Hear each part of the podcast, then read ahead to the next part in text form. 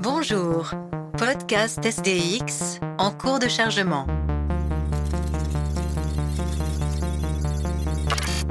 Erreur critique.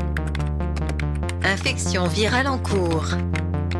Corruption des données. Mutation, chaos, Violence. robot, sexe, Fiction. guerre. Infection complète des systèmes logiques. Nous sommes à la toute fin de l'année 1993. Un jeu d'un nouveau genre dévore la vie des joueurs à la manière d'un virus totalement hors de contrôle.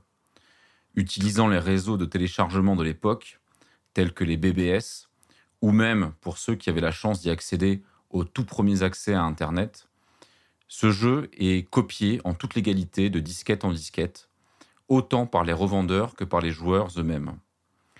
Au-delà de l'impact majeur sur l'industrie du jeu vidéo, Doom devient une révélation de premier ordre pour toute une génération. Car oui, Doom a sidéré les esprits, effrayé ses détracteurs, mais surtout convaincu de la nouvelle place qu'occupait désormais cette nouvelle forme de jeu, à la fois immersif et brutal, dans la société. Nous revenons donc ce soir sur euh, l'histoire de Doom, sa genèse, ses créateurs et son héritage toujours aussi vivace trois décennies plus tard. Bonsoir Cédric. Bonsoir. Bonsoir Mathieu. Salut. Alors, pour euh, inaugurer cette, euh, cet épisode de SDX euh, dédié à Doom, euh, je voudrais qu'on commence par euh, des anecdotes personnelles, euh, parce que on va dire qu'on on- on n'est plus très jeune. euh, on a tous euh, vécu euh, en tant que joueur euh, Doom euh, lors de notre adolescence euh, ou de notre euh, je- jeunesse d'adulte. Euh, donc j'aimerais bien qu'on commence par euh, se remémorer de la première fois qu'on a euh, chacun joué à Doom. Alors euh, par exemple, toi Mathieu. Alors moi, je me souviens pas exactement quand j'ai joué à Doom, mais je me souviens que en fait, Doom, c'est le premier souvenir que j'ai lié à l'informatique. C'est-à-dire que j'avais mon oncle qui avait récupéré deux, euh, deux trois vieux PC euh, qui avaient été mis au rebut de, de, de, son entreprise. C'était des 486 et il y en avait aucun des trois qui marchait. Et euh, du coup, il m'avait refilé ça. Et moi, j'avais essayé de les faire marcher en bidouillant les cartes, en modifiant. Et mon but principal euh, de faire, pour faire ça, hein, c'était de faire tourner Doom, en fait. Et donc à la fin, j'ai réussi, j'ai été extrêmement content et j'ai pu. Donc j'avais déjà joué à Doom avant, je m'en souvenais plus, mais j'ai pu jouer à Doom sur mon propre ordi et le finir. Et donc voilà, ça coïncide un petit peu avec la première fois que j'ai commencé à, à tripatouiller un petit peu euh, un ordinateur. Et, et toi Cédric? Bah, moi, en fait, je suis passé à côté de, de Doom au moment où il est sorti. Euh, la première fois que j'ai dû jouer à un Doom, euh, c'était sans doute euh, au début des années 2000, euh, mais euh, j'ai juste joué un petit peu comme ça, et c'était certainement pas le Doom 1 ou le Doom 2, c'est- je sais pas- je sais même pas le combien c'était.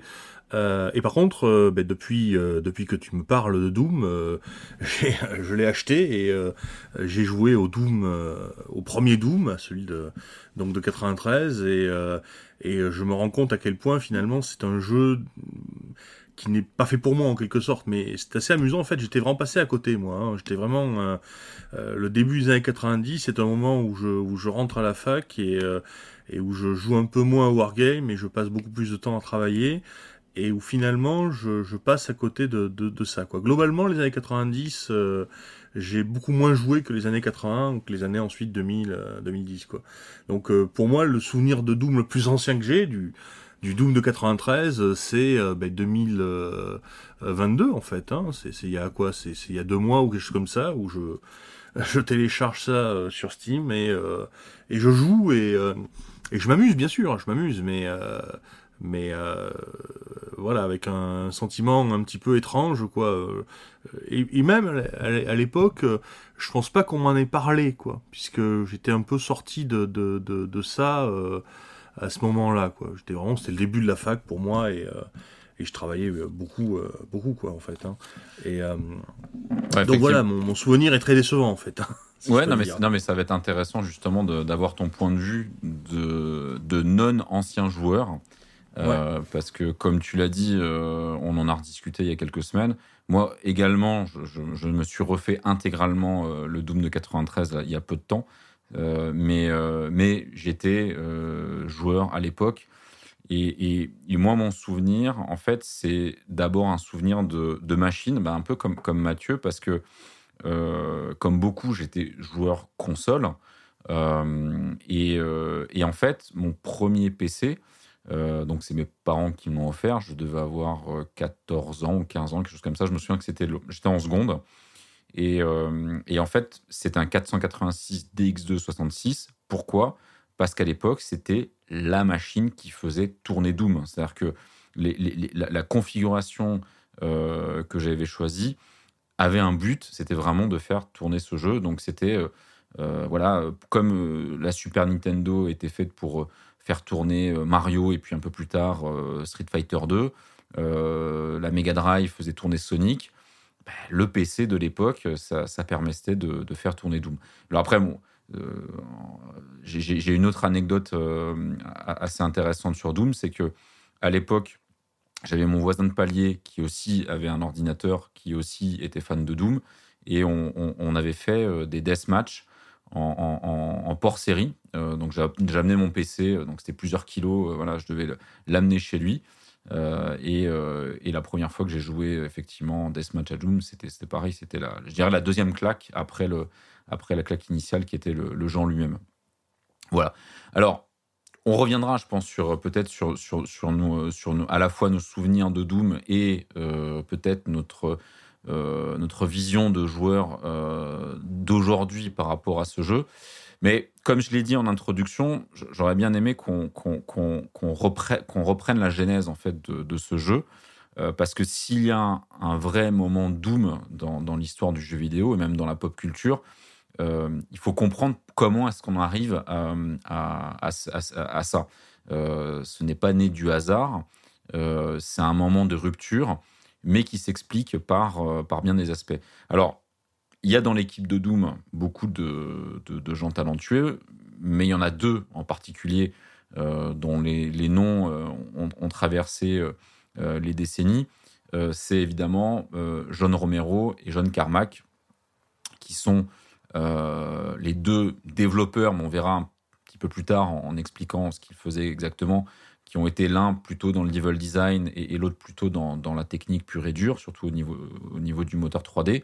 Et je pense que ça peut être intéressant, Mathieu, de, de, de, présenter un petit peu d'où ils viennent. Peut-être toi, euh, John Carmack, nous refaire un petit peu le, sa, sa, bio euh, en quelques minutes. Ouais, bien sûr. Alors, euh, John Carmack, donc il est né début années 70. Hein. et donc, dans sa vie, il y a deux claques. La première, c'est Pac-Man en 1980. Donc, il est fasciné par euh, notamment l'aspect labyrinthe de Pac-Man. Donc, on, y reviendra après. Et par la technique qu'il y a derrière. Et ensuite, le deuxième euh, temps fort, c'est euh, donc club d'informatique en, où il y a un ordi dans son école, quoi, un prof qui fait un club et un ordi. Donc, on est autour de 1982, donc il a une douzaine d'années.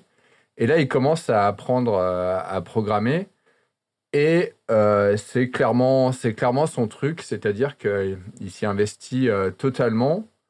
Alors, il est dans un milieu assez, euh, assez aisé, Carmack. Hein. Sa, sa, sa, sa, mère, elle est chimiste.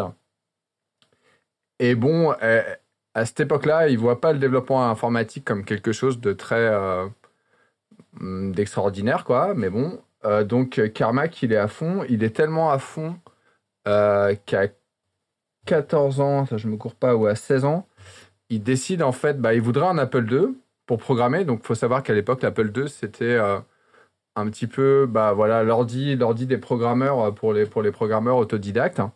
Et donc, il veut un Apple II, il n'a pas les moyens. Et donc, il décide avec euh, ses potes de, de braquer une école. Et il fait un truc un peu assez balèze. Il faut savoir qu'il il se renseigne en fait et il fait une sorte de bombe chimique pour dissoudre euh, la fenêtre de l'école et s'introduire dedans. Et en fait, ce qui se passe, c'est qu'il a un de ses potes qui passe pas par la. Il est trop gros pour passer par la fenêtre. Du coup, il passe par la porte, il déclenche l'alarme et ils se font gauler. Et donc, à 16 ans, euh, bah, il finit en, maison de redressement aussi, en fait. Mais bon, ça l'a pas découragé, donc il continue. Euh, Et en fait, il y a deux autres choses qui vont le, marquer, Carmack. Il y a quelque chose qui va revenir, je pense, un peu plus tard. C'est le, le manifeste, le, hack manifesto, euh, qui va lui parler euh, beaucoup. Euh, et là, quand on parle du hack manifesto, on parle vraiment du hacking en, termes de détourner les choses de leur application naturelle, plus que du, piratage informatique. Et y a, y a, donc ça, ça, va, ça lui plaît beaucoup avec le lien à l'informatique. Et il y a une autre chose qui va donc il est toujours dans la programmation qui va le lancer vers les jeux en fait. C'est Star Trek. Euh, il y a quelque chose qui le marque beaucoup dans Star Trek, c'est euh, le monde virtuel de Star Trek qui est utilisé dans un épisode pour, aux gens pour se détendre en fait. L'holodeck. L'holodeck, voilà. Mm. Et ça, pour lui, euh, voilà, pour lui, le jeu vidéo, c'est un mélange entre la machine, la programmation et quelque chose comme ça de créer un monde. Et là, du coup, c'est quelque chose qui va le brancher à fond et il va s'y investir complètement. Il va commencer euh, un petit peu la fac, mais en fait, euh, à la, fac, avant, l'informatique, c'était vraiment quelque chose de. Bah, ça l'a pas branché du tout la façon un petit peu académique de, rentrer euh, là-dedans. Donc il abandonne au, bout de deux semestres et en fait, il se lance freelance dans la programmation, dans les jeux vidéo. Et en fait, il vivote un peu, il s'en sort pas trop. Et donc, il finit par euh, accepter euh, l'offre d'une boîte qui s'appelle Softdisk, euh, dont on va reparler un petit peu après, et donc il lui propose de venir bosser pour lui. Et donc c'est là qu'il va rencontrer John Romero. Donc je te laisse parler un petit peu de, John Romero. C'est là où effectivement leurs histoires vont, converger. Alors John Romero, alors ça c'est drôle parce qu'il a le même patronyme que le, réalisateur Romero, le fameux réalisateur de, de films de zombies. Donc c'était assez drôle parce que dans ces années, les années 90, euh, je pense qu'il a joué aussi pas mal de cette, euh, ambiguïté. Euh, alors lui, il, est, il vient d'une famille un petit peu plus compliquée. mère américaine, père d'origine mexicaine. on va dire de, de, il n'a pas un métier justement très valorisant. Je crois qu'il a, il a agent de maintenance, il répare des clims dans des bases militaires. Et puis surtout, euh, son père euh, biologique, euh, donc d'origine mexicaine, va très vite se barrer, va abandonner sa famille. je crois qu'il a même pas 10 ans. Enfin, ça, va se faire assez vite. Et sa mère va se remarier avec un militaire qui lui veut une éducation un petit peu plus rigide pour son fils. Alors il y a tout, un tout autre niveau d'ailleurs. Alors oui, alors déjà un petit peu plus de moyens. N'importe quoi. C'est vrai que quand on voit ce qu'il faisait comme métier, c'est surprenant. Ah, tu peux, tu peux développer. Hein, sur, c'est ah bah, John Schoenman, c'est ça? Ouais, enfin il avait, il avait quelque chose en rapport avec euh, des choses très sensibles euh, et il voyageait à travers le monde, quoi. Donc c'était pas, c'était pas un simple troufion, quoi. Hein. c'était quelqu'un qui avait euh, des, des, responsabilités qui n'étaient pas euh, quelqu'un d'anodin qui devait donc avoir un, salaire tout à fait correct d'ailleurs en passant. Ouais, mais alors justement, il y a cette ambiguïté dans, dans, la relation avec son père. C'est que, comme tu l'as dit, effectivement, son père n'était pas un troufion de base, mais c'était aussi un militaire. Donc, euh, en fait, il y a eu, une, première partie en fait dans son enfance où euh, son beau-père se rend compte que, le petit John, ben, il est assez doué sur pas mal de plans. Il est très doué en dessin il, est très, doué en logique et donc il, euh, valorise en fait euh, ses, compétences.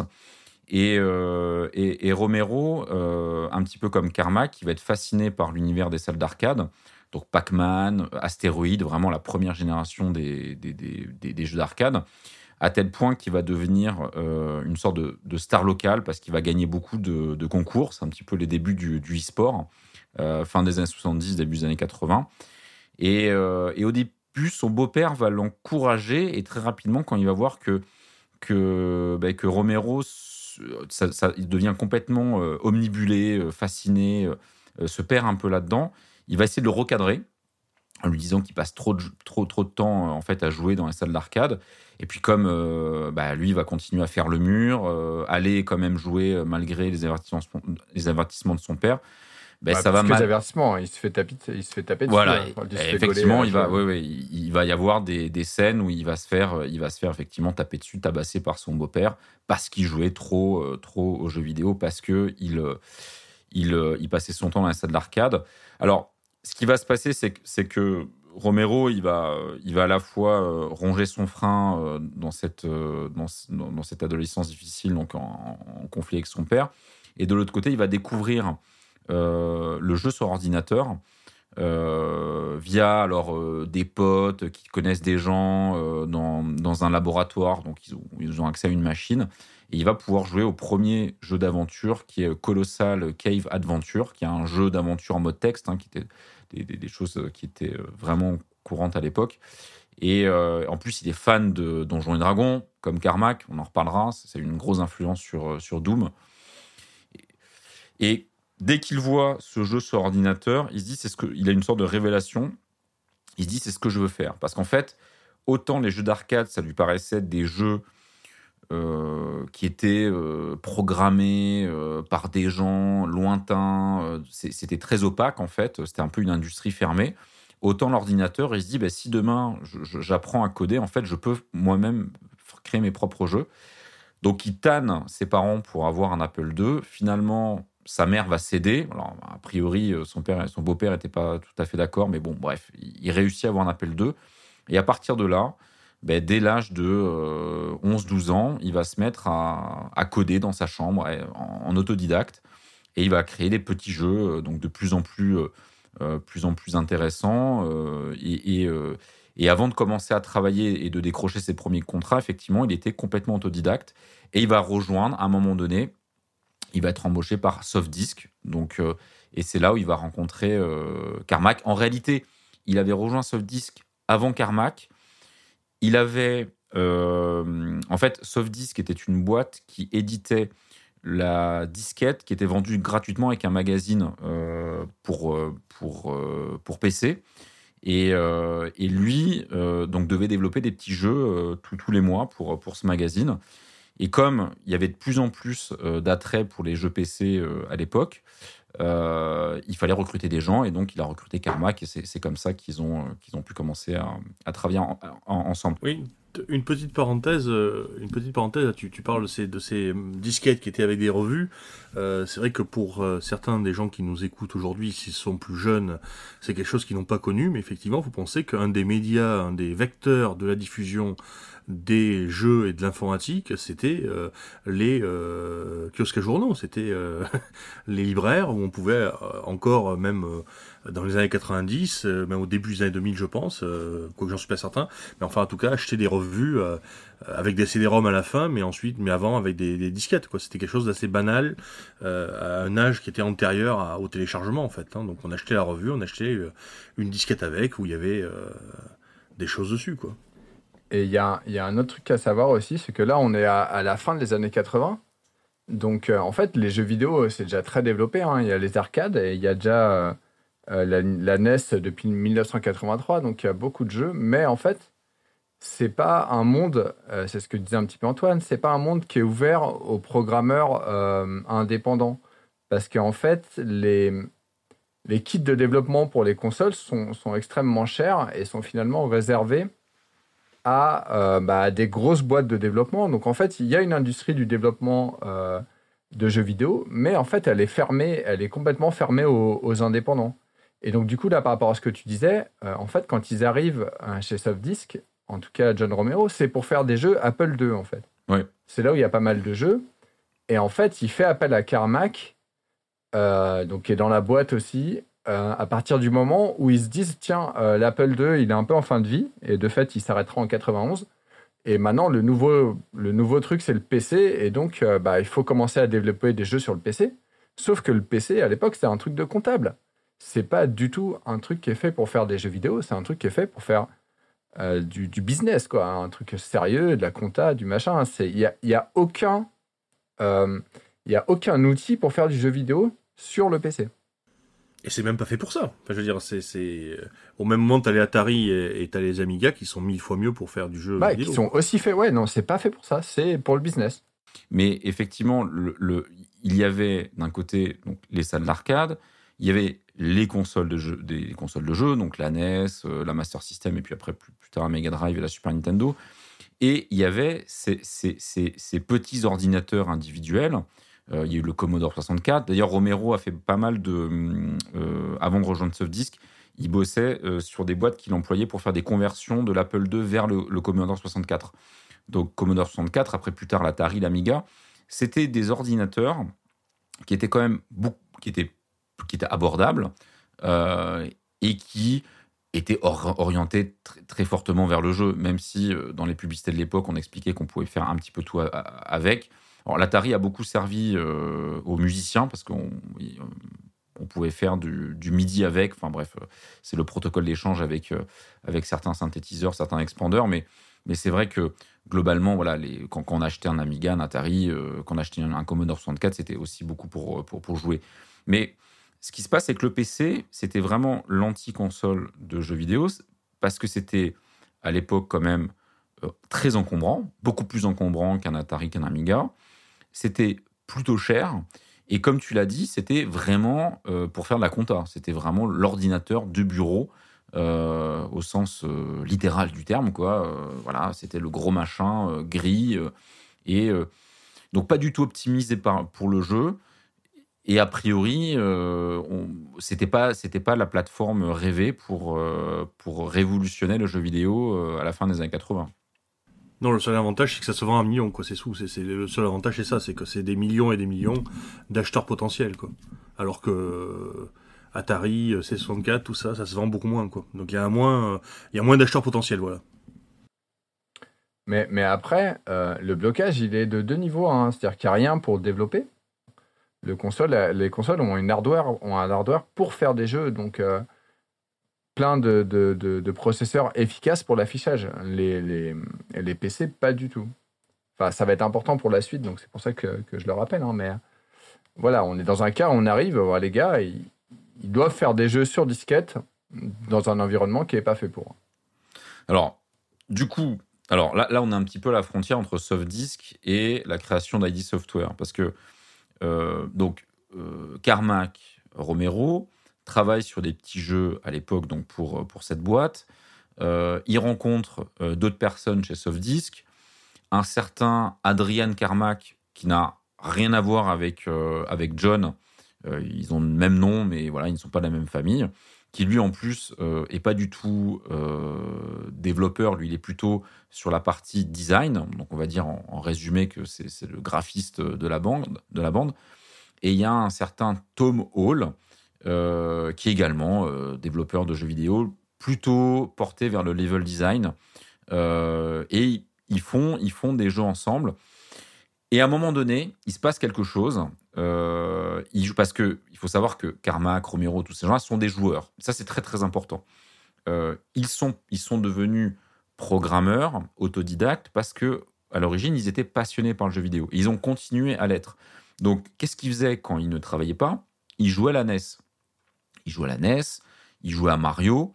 Donc, comme tu disais, Mario, euh, c'était un jeu qui était optimisé pour une console de jeu, donc le scrolling était plutôt fluide. Et ils cherchaient à reproduire ce scrolling fluide sur PC. À l'époque, c'était impossible. Et pourtant, euh, Mathieu Carmack va euh, se pencher sur le problème et va craquer, euh, va craquer ce, cette question. C'est là que le, mode de fonctionnement Carmack va un petit peu démarrer, c'est-à-dire que Carmack, voilà, il veut faire un scrolling fluide sur, sur PC. C'est pas fait pour. Donc, du coup, il va essayer de, chercher, en fait, le, le, meilleur moyen de détourner les capacités du PC pour réussir à faire ce scrolling fluide. Il y passe quelques temps, et du coup, euh, il y arrive, et là, le matin, il, fait venir Carmack. Euh, non, c'est ça, il y arrive, et du coup, il montre ça à, Tom Hall. Et euh, bah, ils sont comme des fous. Et en une nuit, ils, se disent on va faire une, une, une blague, enfin, une surprise à John. Et en une nuit, ils refont le premier niveau en entier de, de Super Mario Bros. 3 en copiant l'intégralité des graphismes et en remplaçant le personnage principal par un des personnages des jeux de Romero. Et là, euh, du coup, bah, je te laisse euh, continuer, euh, Antoine. Ben, là, en fait, quand Romero voit ça... Il pète les plombs, il pète les plombs déjà. ouais, il pète les plombs. Ah, alors déjà, déjà c'est genre ultra balèze. Enfin, je veux dire, ça montre déjà dès le début le niveau de, de Kermack. Il a, il, a, il a 20 ans, Kermack. 20 ans autodidacte. Ouais, puis il fait ça en, une, il fait ça en, enfin, en quelques heures, quoi. Je veux dire, il fait pas ça en une heure, quoi non, non, le, le, le scrolling, il a mis quelques temps. Par contre, une fois qu'il a Oui, trouvé d'accord, mais le. pour refaire le niveau, ils l'ont fait en une nuit, ouais. Voilà, c'est ça. C'est enfin, une force de travail euh, assez énorme, quoi. Et on comprend que l'autre soit devenu fou quand il a vu ça, quoi. Parce que Ouais, alors tu disais, il a 20 ans, il a 20 ans, mais il a, il a 7-8 ans de programmation derrière, lui. Parce que c'est ça aussi la force de ces, de ces autodidactes, c'est qu'ils ont commencé en, créant leur propre jeu, donc ils ont déjà une expérience en fait euh, assez importante. Oui, ça compte, ça, compte quand même. Euh, euh, Aujourd'hui, euh, quelqu'un qui, veut bosser dans le jeu vidéo, alors il y en a, il y a encore des autodidactes, encore des gens qui font des jeux en étant, en étant adolescents, mais la plupart du temps, tu, fais une école d'ingénieur, et puis tu commences par un stage, et puis voilà, tu, montes pe- petit à petit dans, dans, dans la hiérarchie, mais, mais, euh, mais c'est pas à 18-19 ans que, que, que, tu arrives à faire des, euh, des euh, comment dire, des, euh, euh, des prouesses euh, de programmation de, style-là, même si, encore une fois, euh, des, euh, génies, il en existe encore. Mais alors, pour, pour revenir à, cette histoire de, scrolling, Romero euh, trouve ça incroyable. Il dit, là, on vient de, découvrir euh, une vraie mine d'or. On peut avoir pour la première fois un scrolling impeccable euh, à la manière d'une NES sur un PC. Donc, c'est un potentiel énorme parce que ça veut dire qu'on peut faire des jeux indépendants ou via des petits éditeurs à l'appel via ce, ce- ce premier moteur graphique, hein, on peut l'appeler comme ça, puisqu'ils l'ont vraiment ensuite euh, des- des- euh, utilisé de cette manière-là. Et je crois qu'ils vont même envoyer une démo technique à Nintendo. Ouais, ouais. oui, oui, oui, oui. Qui, se, qui sont-. Qui sont, euh, ouais, non, mais, Mais ils sont, ils sont sont, ils sont admiratifs, mais euh, Ils sont voilà, admiratifs, mais ils mais- disent, ouais. mais ils en ont rien à foutre, quoi. C'est, c'est, En euh, fait, il leur envoie une démo en disant si vous voulez, on fait Mario, on adapte Mario sur PC. Et ils, disent waouh, c'est chouette, euh, mais ça nous intéresse pas. ouais, parce qu'ils comprennent le travail, mais ils comprennent pas l'intérêt, quoi. C'est, euh, ils vendent déjà de, euh, voilà, quoi. Ben, en même temps, il faut comprendre, je veux dire, euh, il y a une console qui marche bien, qui est faite pour ça. On en vend, on en vend des tonnes. Et il y a un mec qui vous, qui vous propose de faire une adaptation pour une machine qui est pas adaptée pour ça, qui est pas achetée pour ça. C'est vrai qu'à la base, ça peut surprendre, quoi. Enfin, Oui, et puis Nintendo, ce sont vraiment les, les, les, les rois du, du contrôle fric. Alors, leur, leur fameux Nintendo, euh, euh, le saut, le saut Nintendo de qualité. euh, Quand il y a des éditeurs qui travaillent pour Nintendo, tout doit être recalibré euh, selon les critères de Nintendo avec un des cahiers des charges hyper précis. Donc, imaginez qu'ils allaient laisser des petits développeurs de Louisiane euh, porter Mario sur PC. Euh, c'est- voilà, c'est- du pur délire. Par contre, ce qui va se passer, c'est que cette petite équipe là, de, donc euh, Carmack, Romero, Tom Hall et, et Adrien Carmack, ils vont, ils vont dire, on tient quelque chose. Et à l'époque, Softdisk, c'était, c'était une boîte où, euh, ben voilà, fallait sortir sa disquette tous les mois. Donc, on leur demandait de faire des petits jeux à la chaîne. Ils- ils n'arrivaient pas à imaginer euh, développer euh, euh, des jeux profitant de, ce moteur dans le cadre de Softdisk. Et puis, il faut dire que comme c'était des gens qui avaient déjà l'expérience bah, du business, parce qu'ils étaient, pour une partie, ils ont expérimenté le freelance. Certains ont bossé pour des boîtes, comment dire, oui, en mode freelance, parce que même si, euh, Carmack l'était, il, il me semble que Romero aussi a, bossé avant Softdisk pour plusieurs éditeurs de cette manière-là. Donc, ils- se sont dit, bah, finalement, le, on peut devenir entrepreneur et lancer notre propre boîte. C'est là où ils créent ID Software. Sauf que ils l'ont fait un petit peu en loose day. Ils avaient besoin des machines de soft disk pour développer leur jeu. Donc ils se sont mis à utiliser les machines euh, le week-end, euh, la nuit, quand elles n'étaient pas utilisées par soft disk, évidemment sans rien dire à personne. Et c'est comme ça qu'ils ont, qu'ils ont bossé. Euh, D'ailleurs, je crois qu'ils ils s'étaient loué euh, une maison euh, près d'un lac où ils se sont retrouvés, là, donc la petite équipe de 3-4 personnes. Ouais, la nuit, ils déplaçaient les ordinateurs et ils Oui. le matin. Et donc, ils dormaient, ils dormaient pas des masses en plus. Bah, ils ont fait, et donc, ils ont fait leur, et, et- et ils ont fait leur premier jeu utilisant ce scrolling euh, révolutionnaire, c'est Commander Keen.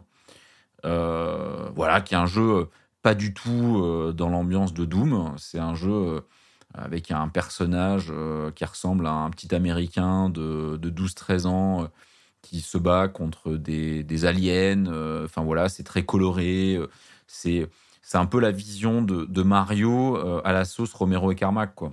Bah, en fait, ouais, mais c'est plutôt le, jeu de Tom Hall, là, justement, en fait, en termes d'inspiration graphique. C'est Tom Hall qui, drive un petit peu le, le- enfin voilà, le, le thème, euh, ce côté un petit peu, euh, un petit peu voilà gay. Euh, mais ce qui est marrant, c'est que Tom Hall, il fait un truc dans ce jeu qui est important pour lui, c'est quand les personnages meurent, il les fait monter au ciel. Il y a un petit et le, le cadavre reste en fait, pas les, les ennemis. hein. Et dès le début, quand il fait ça, il dit voilà, bah, c'est juste pour pour sensibiliser au fait que en fait on, on tue des gars quoi. Donc euh, il veut le montrer dans le jeu. Donc c'est assez euh, c'est assez curieux vu ce qu'ils vont faire ensuite. hein. Mais On euh, va le retrouver dans Doom, hein, les, les cadavres qui restent. ouais ouais, on va le retrouver. Ouais, mais c'était pas dans le même objectif. Oui, non, mais d'accord, mais. Mais il y a un autre truc qui est intéressant, donc ils sont à, à Shreveport, donc dans leur dans leur maison près du lac. Et là, il y a un type qui les contacte, qui s'appelle Scott Miller, qui est un gars pareil, un mec un petit peu euh, autodidacte, et c'est un gars qui vit dans le monde du shareware. Et lui, il, a repéré les jeux de Romero en fait. Et il contacte Romero et il lui dit, euh, je vous passe comment il le contacte, c'est assez rigolo. Il lui envoie plein de lettres avec des pseudos différents euh, pour faire croire que, c'est plusieurs fans en même temps. Enfin, c'est assez marrant. Et il lui dit voilà, ouais, moi je veux, je veux que vous lanciez un jeu. Alors en fait, il voulait lui demander des niveaux pour un de ses anciens jeux à Romero. Il dit je veux vous lanciez un jeu. Et donc là, ID Software se dit euh, bah ok, euh, Commander Keen, on, va le lancer euh, sur shareware. Et donc ils lancent leur premier jeu en shareware. C'est-à-dire à l'époque, shareware, c'est en gros, ils, ils font une trilogie, trois Commander Keen. Ils mettent le premier gratuit. Et donc, en fait, la personne joue au premier. Donc, on peut le télécharger, il me semble, sur Apogee. Et en fait, euh, après, bah, s'ils veulent la suite, ils envoient euh, un chèque à Apogee qui leur envoie la disquette euh, des, de Commander Keen 2 et de Commander Keen 3. Ouais, c'est les fameux BBS. hein. On n'avait pas encore à l'époque Internet tel qu'on le connaît, mais on avait des serveurs qui permettaient, souvent moyennement des, ab- moyennant des abonnements, de télécharger des, des softs ou des informations, euh, des documents. Et euh, ça passait donc par ces fameux BBS. Et ça existait même à l'époque du Commodore 64. euh, il- voilà, c'est quelque chose qui est, assez ancien et qui a perduré en fait jusque milieu des années 90 euh, quand Internet a, pris vraiment le contrôle de, cette partie euh, téléchargement euh, libre. Euh, alors Apogée, effectivement, c'est important cette histoire avec Apogée parce que déjà Apogée, ils ne sont pas en Louisiane, Euh, ils sont au Texas.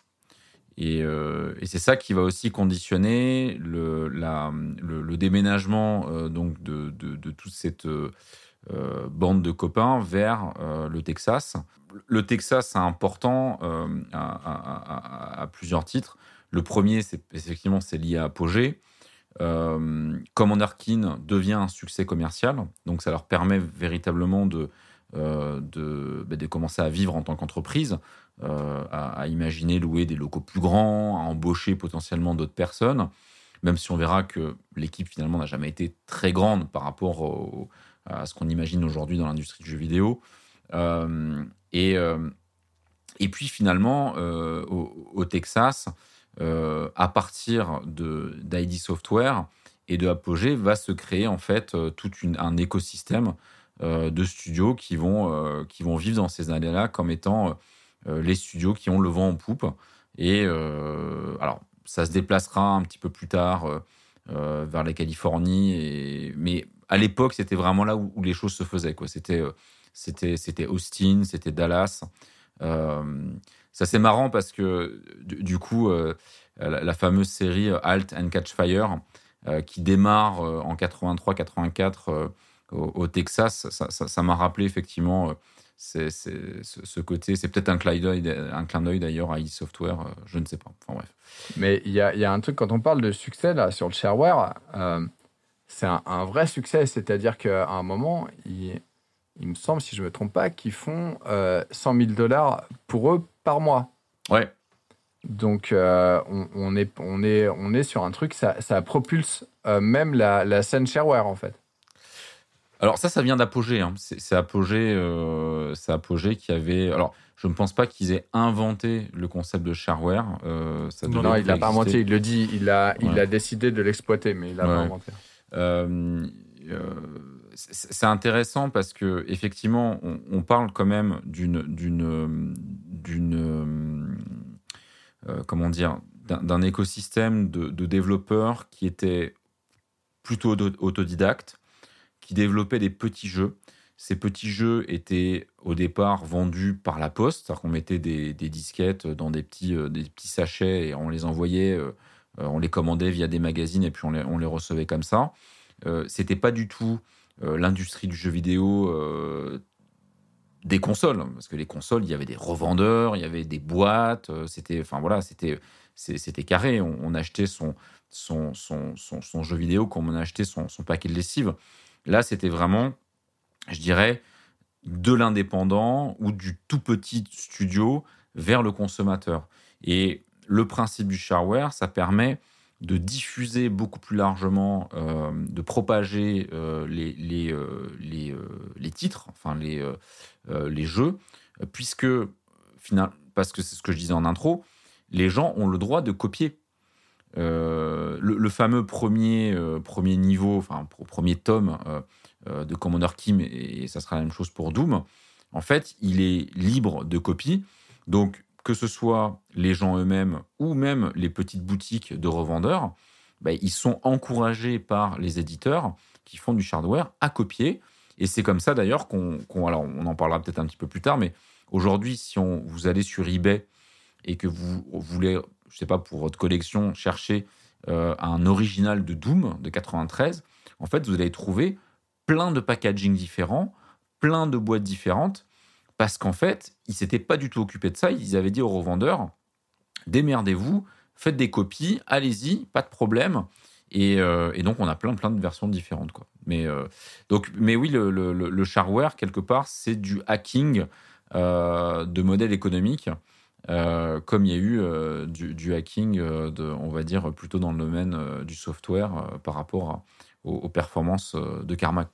Ouais, Carmack, ce qu'on disait, hein, le hacking, ça l'a beaucoup marqué. Et en fait, c'est tout, tout ID software est, est, orienté vers le hacking. C'est-à-dire, le hacking, c'est détourner, détourner des, des, objets de leurs usages classiques. Et donc, le PC, il n'est pas fait pour jouer.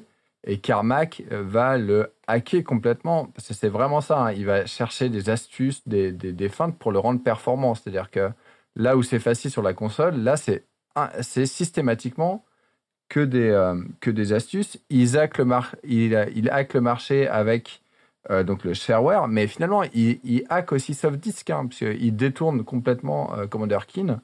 C'est un détournement pur et simple des des, des machines et du matériel de, de, de Softdisk. Ouais, ouais, il y a un procès, il y a, tout ça. Bah, ils s'en sortent. Non, il n'y a pas failli. Enfin, ils ont un arrangement. Ils, concluent un arrangement. Ouais, voilà. Mais euh, et, et, plus tard, Carmack, euh, quand il va euh, avoir de l'argent, il va devenir fan de voitures. La première chose qu'il va faire, c'est acheter une Ferrari pour la trafiquer et modifier le moteur. C'est vraiment un gars, son truc, c'est de, de, trafiquer. Et c'est marrant, j'ai écouté une interview tout à l'heure. Alors, il y avait une interview de Joe Rogan, euh, le fameux gars là de, euh, qui est sur euh, Spotify, hein. celui qui est en train de s'embrouiller avec Neil Young. Hein. il interview Carmack et il parle d'informatique quantique et donc et d'intelligence artificielle. Et Carmack, il dit oui, bon, a priori, l'informatique quantique, c'est pas pour l'intelligence artificielle. Et puis il réfléchit, il fait, mais en fait, c'est pas grave parce que finalement, euh, quand on a un outil euh, et qu'on veut euh, et qu'on veut en faire quelque chose, et eh ben, il faut le il, faut le, le, modifier jusqu'à ce qu'on arrive à en, faire ce qu'on veut. Donc même aujourd'hui, c'est un peu le, modus operandi de, de Carmack, c'est vraiment détourner les outils pour en faire ce qu'il veut et pas forcément pour faire ce pourquoi ils étaient prévus de faire. Et c'est ID à 100%. et accessoirement de rendre possible la chose pour les autres, puisqu'il fera ça pour Doom, de laisser euh, la porte ouverte à la modification. Quoi. Ouais, tout à fait. Avec les fameux fichiers WAD. Euh, les fameux fichiers WAD, ouais. Euh, alors, si on reprend, si on reprend l'historique, parce qu'on là, on, a, on a laissé l'histoire entre Softdisk et la création d'ID Software. Donc, il développe Commander Keen, comme je l'ai dit, en loose day chez Softdisk Ils créent leur boîte ID Software, ils se mettent à, donc, à publier la trilogie de Commander Keen sous le nom d'ID Software, même s'il y a un accord pour une republication via Softdisk. Bref, passons sur les détails, c'est pas très intéressant. Et là, ils vont pouvoir vraiment faire, ils vont pouvoir faire leur propre jeu. Donc là, on est en 90, il me semble, quelque chose comme ça. Euh, en tout cas, c'est euh, la, ouais, ouais. la, trilogie King. 89, 90. Ouais. Alors, ce qu'on disait, c'est comme Arkin. On est sur un jeu qui est très, euh, voilà, avec des couleurs assez chaudes. Enfin, voilà, c'est très, c'est un peu le Mario sur PC. jeu de plateforme. Jeu de plateforme, voilà. Et puis, sous l'impulsion euh, un petit peu de la, folie de Romero et aussi des goûts euh, de Adrien Carmack. Les deux aiment bien quand même le gore et, euh, voilà ce qui, est un petit peu plus sanglant. Ils vont faire un jeu qui s'appelle Dangerous Dave in the Haunted Mansion. en fait, Dangerous, Dave, c'est un, un personnage qu'avait créé Romero il avait créé des jeux de plateforme donc euh, avant de rejoindre Softdisk. Et donc, il décide de faire un nouvel opus de Dangerous Dave, mais dans un contexte assez particulier, qu'une maison hantée, avec pour le coup des zombies euh, très bien dessinés. voilà, on voit bien le côté, comment dire, gore, décor, et puis surtout le héros principal, c'est un jeu de plateforme, hein, je tiens à le préciser le, héros principal a un shotgun. Un shotgun, on le voit recharger euh, euh, euh, ses, cartouches, il tire dans la tête, il se balade dans la maison. Honnêtement, allez voir ce, jeu, c'est incroyable. On a l'impression de voir un Doom en 2D, en version plateforme. c'est assez drôle, donc on commence à voir cette, influence qui arrive doucement. Et puis. C'est Evil Dead, je pense, le, modèle. Oui, il y a, y, a, effectivement, c'est l'époque de Evil Dead. Ils sont, ils sont très largement influencés par, par ça. Tu as, complètement raison de le dire. Et, et puis, on arrive au moment, euh, au moment clé. C'est-à-dire que Carmack, comme omnibulé par euh, l'holodeck de Star Trek, euh, voulant à tout prix aller plus loin sur l'aspect moteur graphique, réfléchit à faire de la 3D. Ouais. Et en, fait, c'est le système ID Software euh, depuis, qui va perdurer, c'est-à-dire que euh, John Carmack développe un nouveau truc, donc le scrolling. Ils construisent les outils pour faire des jeux, et pendant que, à partir du moment où ils ont fait ça, Carmack, il arrête de bosser sur les jeux hein, qui sont en train de se faire, et il cherche à travailler sur la suite. Et donc, euh, comme tu disais, Antoine, son truc, c'est la 3D, et il va se dire, bah, comment on fait alors, pas pour, ouais, pour faire une représentation en perspective, un jeu fluide, très important, et représenté en perspective. Et là, du coup, il se heurte une fois de plus aux limites de la de l'ordinateur. Et en plus, déjà, c'est une limite qui est globale. Hein. C'est-à-dire que même dans les consoles, il n'y a pas de hardware pour faire ça. Donc euh, là, pour le coup, il est sur, un, sur quelque chose d'assez nouveau. Ouais, mais il y a déjà des jeux 3D. Il y a déjà des, il y a des jeux 3D, mais en fait. Des de vol, notamment. Il y a quelques jeux 3D, je crois pas. Euh, il y a des jeux, en fait, ce qu'on appelle en fil de fer, ça c'est assez vieux, c'est-à-dire la, représentation 3D fil de fer. Et lui, ce qu'il veut, c'est représenter des textures, c'est-à-dire des, euh, bah voilà, des, espaces texturés. Donc, le, moteur qu'il fait, c'est un moteur où finalement, il ne peut pas dessiner le sol, il peut pas dessiner le plafond, ça prend trop de ressources. Donc, il laisse le sol et le plafond euh, fixes à la même couleur. Et donc, il construit un moteur qui est capable de bah, finalement dessiner des murs en perspective et des personnages qui sont en fait des personnages en 2D mais qui fait apparaître en 3D euh, en jouant sur la perspective aussi. Donc en fait, il construit euh, un, premier, euh, un premier moteur 3D. Et donc du coup, il arrive, et une fois de plus, même moteur, modus operandi que la dernière fois, il monte ça à Carmack, à Carmack, à Romero. Romero pète un câble, il trouve ça carrément génial. Et là, donc, c'est le la grosse effusion chez, chez ID Software. c'est qu'est-ce qu'on va faire de euh, ce truc-là. C'est génial, mais qu'est-ce qu'on qu'est-ce qu'on en fait? Bah, Ils ont commencé par faire un, premier. Alors, le tout premier jeu 3D, c'est Overtank. Donc, c'est en 91. Euh, alors je crois qu'on. Mais, mais il y a déjà, il y a déjà des. Red Baron, c'est 90. Non, attends, sur la partie. Alors, puisque tu, tu, tu, questionnes sur la partie 3D, évidemment, oh. il y a déjà eu plein de jeux en 3D. Il y a eu des, des simulateurs de vol, il y a eu plein de choses. Mais ce que. je me trompe, mais pas sur PC en fait. Euh, ce que veut. Non, non, mais il y en avait sur PC aussi, puisqu'il y, avait, euh, il y avait les Wing Commander, il y a eu le, premier Wing Commander qui, qui, qui, est sorti. Mais le, le, le, le but de Carmack, c'était de faire un jeu 3D qui était en vue immersive euh, au niveau du sol. D'accord? Ça c'est la première chose. La deuxième chose, et ça l'a très bien dit euh, Mathieu, c'est qu'il veut des textures.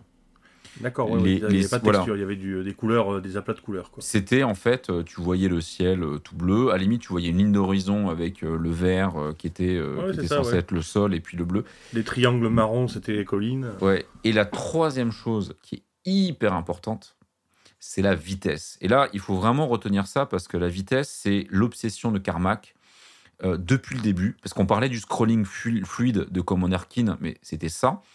C'est un obsédé de la vitesse, en fait. C'est pour ça qu'il s'est acheté une Ferrari, il l'a modé pour aller plus vite. C'est pour ça que c'est aussi un, fan de fusées, c'est un de ses hobbies. Euh, euh, construire des fusées, comment dire, tout seul dans son garage et les lancer. Donc son but, c'était vraiment faire en sorte d'avoir un jeu qui était fluide, rapide, nerveux. Et là, effectivement, on a une grosse différence entre euh, ce premier moteur graphique et ce qui se passait avant, parce que les jeux 3D fil de fer ou les, les, premiers euh, simulateurs de vol, ils étaient, très, ils étaient euh, très lents. Quoi. Enfin, c'était, c'était effectivement le, le, le, frame rate était, était très bas. Euh, donc voilà. l'action n'est pas rapide, je veux dire, les, les simulateurs de vol à l'époque étaient relativement, enfin je veux dire, c'est, c'est du combat lent si je peux dire, c'est pas, c'est, pas la rapidité de Doom. Quoi. Et comme le disait Antoine, il y avait la première personne aussi, enfin l'idée de se dire, euh, on va être dans le jeu, on va se projeter dans le jeu. C'est vraiment un truc qui le, qui le branche à fond. Et voilà quoi, donc. Euh, Et en fait, là, ce, ce, ce, que, ce qui me me marque euh, par rapport à ce que vous venez de dire, c'est qu'en fait, ce qu'il veut, lui, c'est c'est les euh, les bons vieux RPG qui existaient déjà où on voyait des, des couloirs et tout ça. Donjon, en euh, perspective. comment il s'appelle? Dungeon Master par exemple, hein, ou mm. d'autres du même genre, sauf qu'au lieu d'être d'être euh, au tour par tour, euh, il veut en fait quelque chose de, rapide, quoi. Il veut, il veut, il veut que la, il veut l'arcade, il veut, il veut ces jeux-là, mais en, en, version arcade, quoi. En fait, c'est ça, c'est ça son idée, quoi. Ouais, c'est pour l'immersion, mais c'est exactement ce que tu dis. Euh, d'ailleurs, le deuxième jeu qu'ils vont faire, il me semble que c'est Catacombs 3D. Catacombs 3D, c'est Donjon Master en temps, enfin c'était déjà temps réel Donjon Master, mais en, fluide quoi. Ouais, en version, en, version sous en fait, hein, parce que Catacombs 3D, c'est, on, balance des boules de feu euh, à une vitesse folle.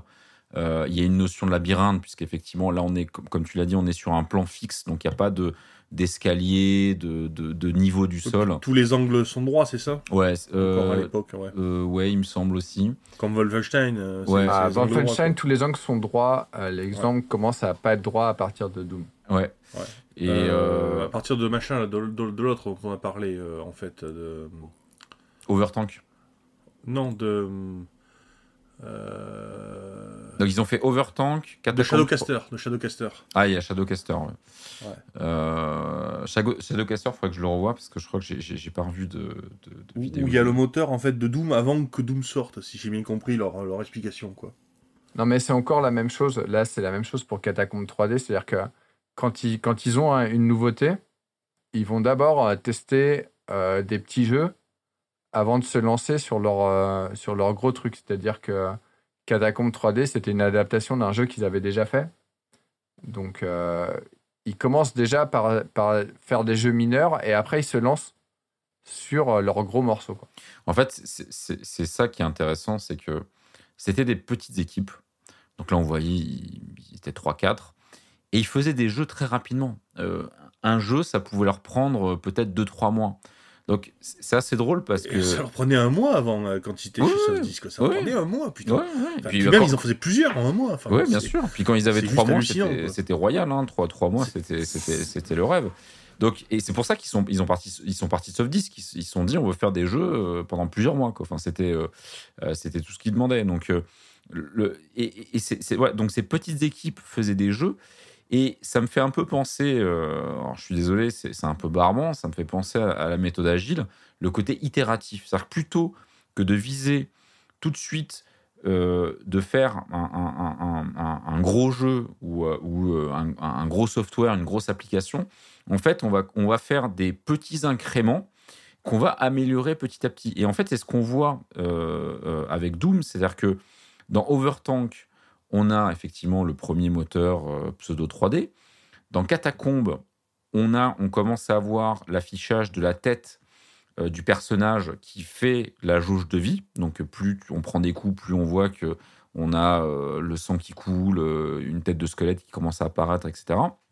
Dans Wolfenstein, donc qui est le jeu d'après, on, va, on va avoir les passages secrets, on va avoir euh, la dimension euh, plutôt labyrinthique en fait du level design. Donc encore une fois, Doom n'est pas arrivé d'un bloc. C'était euh, des jeux successifs, euh, des ébauches, des essais euh, qui ont rendu ça possible. Et, du coup, je pense qu'il faut s'arrêter un petit peu sur Wolfenstein. Donc Wolfenstein, ils, euh, donc ils ont leur moteur et là, donc il y a Tom Hall euh, qui voudrait faire en fait un Commander King en, en Commander King en 3D. Et évidemment, une fois de plus, il se heurte à, à- à- à Adrian Carmack et à John Romero qui veulent vraiment continuer à faire un, jeu violent. Et là, ils décident euh, d'adapter en fait un, un vieux jeu qui s'appelle euh, Castle Wolfenstein, qui est un jeu de 82, il me semble. Et donc, Sur Apple II, ouais, sur Apple II. Ouais, sur Apple II. Et donc, c'est un jeu euh, où euh, on est là pour tuer des nazis, quoi. Et, et du coup, ils se lancent là-dessus. Ils sont absolument à fond parce qu'ils peuvent faire euh, autant de gore qu'ils veulent, autant de, violence qu'ils veulent. Ça les inspire beaucoup. Et donc, bah, ils partent sur, euh, sur ce jeu-là, sur Wolfenstein. Ils restent en mode shareware. Ils lancent le jeu en mode shareware. Et là, c'est encore pire que Commander Keen, c'est-à-dire c'est vraiment, euh, en tout cas dans le monde shareware, c'est pas encore euh, quelque chose qui va, c'est- qui va toucher le grand public, mais en tout cas ça va littéralement exploser dans le mode shareware, c'est-à-dire qu'ils vont, marcher encore mieux qu'avec euh, Commander Keen, et donc ils vont commencer à gagner vraiment beaucoup d'argent, et ils vont commencer aussi à être visibles à partir de Wolfenstein, bah, pour, plein de, raisons, notamment à cause de la violence en fait. Oui, on tue des chiens. Ouais, ils sont allés, ouais, il y avait des chiens. ouais, ils sont parce allés. qu'on tue ça, c'est un problème. Vo- Wolfenstein, Bah oui, oui. effectivement, c'est c'est c'est euh, c'est un jeu euh, complètement délirant. Il y a- je crois que le boss final, c'est un c'est un, un- C'est un- Hitler. c'est un Hitler, euh, euh, mais il n'est pas à moitié robot. Il y a, Si, si, si, si. Si, si, C'est si, ça, il un a deux, deux miniguns, je hein, je crois. c'est ça. Enfin, ils- sont vraiment dans l'idée euh, de, de, de faire un jeu gore avec des voix digitalisées. Euh, pour l'époque, euh, c'était rare. Des passages secrets. On peut tuer des chiens. Ça, c'est voilà. Et comme dit, pour les voix, pour les voix digitalisées, ils faisaient tout eux-mêmes. Et donc, c'est John Romero qui fait des voix en allemand, en fait. Ouais, ouais, ils sont, ils sont enregistrés. Mais voilà, il y, y avait un côté presque potache, en fait, dans ce jeu. Euh, c'est vraiment comme. Ils étaient très jeunes hein, à l'époque, hein, ils, avaient la vingtaine. C'est. On est capable de le faire. On a euh, un mec qui, euh, qui nous fait des super moteurs 3D. Et autour de ça, on va faire. bah, le jeu le plus violent, le plus potache qui existe. C'est intéressant ce que tu disais, Cédric, tout à l'heure. C'est vraiment Evil Dead. Parce que Evil Dead, Evil Dead 1, c'est ça. C'est peu de moyens, petite équipe, mais euh, un impact énorme euh, sur, euh, sur la pop culture d'alors. quoi. Puis, puis je crois, je crois que c'était Evil Dead 2 qui, euh, qui plaisait le plus à Romero, mais je ne sais plus bien ouais, sûr. bah, mais c'est celui qui plaît, plaît le plus à tout le monde, je pense. Mais c'est euh, possible. qui est quasiment un, un remake d'Evil Dead 1. hein. Ouais, D'ailleurs, dans Evil Dead, euh, il y, a- il y a des plans euh, assez marquants qui sont euh, cette espèce de vue. Alors, on appelle ça, ça un travelling. euh, voilà. En fait, Ouais, ouais. il- t'as- en fait la, la technique euh, c'est de, de, de Sam Raimi, il avait une vieille planche de bois euh, un peu longue. Il mettait la caméra en fait au bout de la planche de bois et il s'amusait à, à- à- à- à- comme ça à avancer dans les bois, dans la maison avec sa planche, ce qui donnait en fait à la, à la caméra cet effet. De, alors dans, dans le jeu vidéo, on appelle ça le head bobbing, c'est-à-dire qu'en fait, on a l'impression de la de la tête qui bouge en courant. C'est-à-dire que le- Ouais. il y a un léger effet euh, au bas. Et il y a plein, de, il y a plein de, de- de scènes comme ça où en fait on a l'impression qu'on est dans les yeux du démon euh, qui tourne autour Ouais, de la ça maison. ressemble à, Tout à fait, à- tout à fait, ouais. à un plan à la première personne. Voilà. Et c'est du Doom en fait. hein. C'est voilà, ça, ça, ça, c'est marrant. Et en fait, ce qui est marrant, c'est que du coup, il- donc, et le jeu a un gros impact pour deux choses. Donc la violence, il faut savoir qu'il sort en même temps que Mortal Kombat. Et donc du coup, il commence à y avoir des, euh, un sénateur qui va s'en prendre aux jeux vidéo et à Mortal Kombat. Et c'est à partir de cette date-là, donc à cause de Mortal Kombat et de Wolfenstein, que les éditeurs de jeux vidéo vont décider de mettre eux-mêmes des ratings sur les jeux vidéo. Ouais, mais je pense que ça leur a fait beaucoup de pub. hein. Et l'autre truc, c'est que euh, les gens hallucinent pas mal sur Wolfenstein et commencent déjà à parler de, de réalité virtuelle. Je parle des, des critiques. Des gens dans le monde de jeux vidéo disent Eh, on est dans le jeu, c'est ca- ca- carrément hallucinant. Euh, on est dedans, c'est de la ils parlent de réalité virtuelle, ils parlent de réalité augmentée. Et en 1992, on est aussi à la sortie du livre de Neil Stevenson, qui est le, le Snow Crash, donc le samouraï virtuel euh, en anglais, qui est en fait le livre qui va introduire, moi je l'ai appris en préparant l'émission, hein, qui va introduire le terme de métaverse.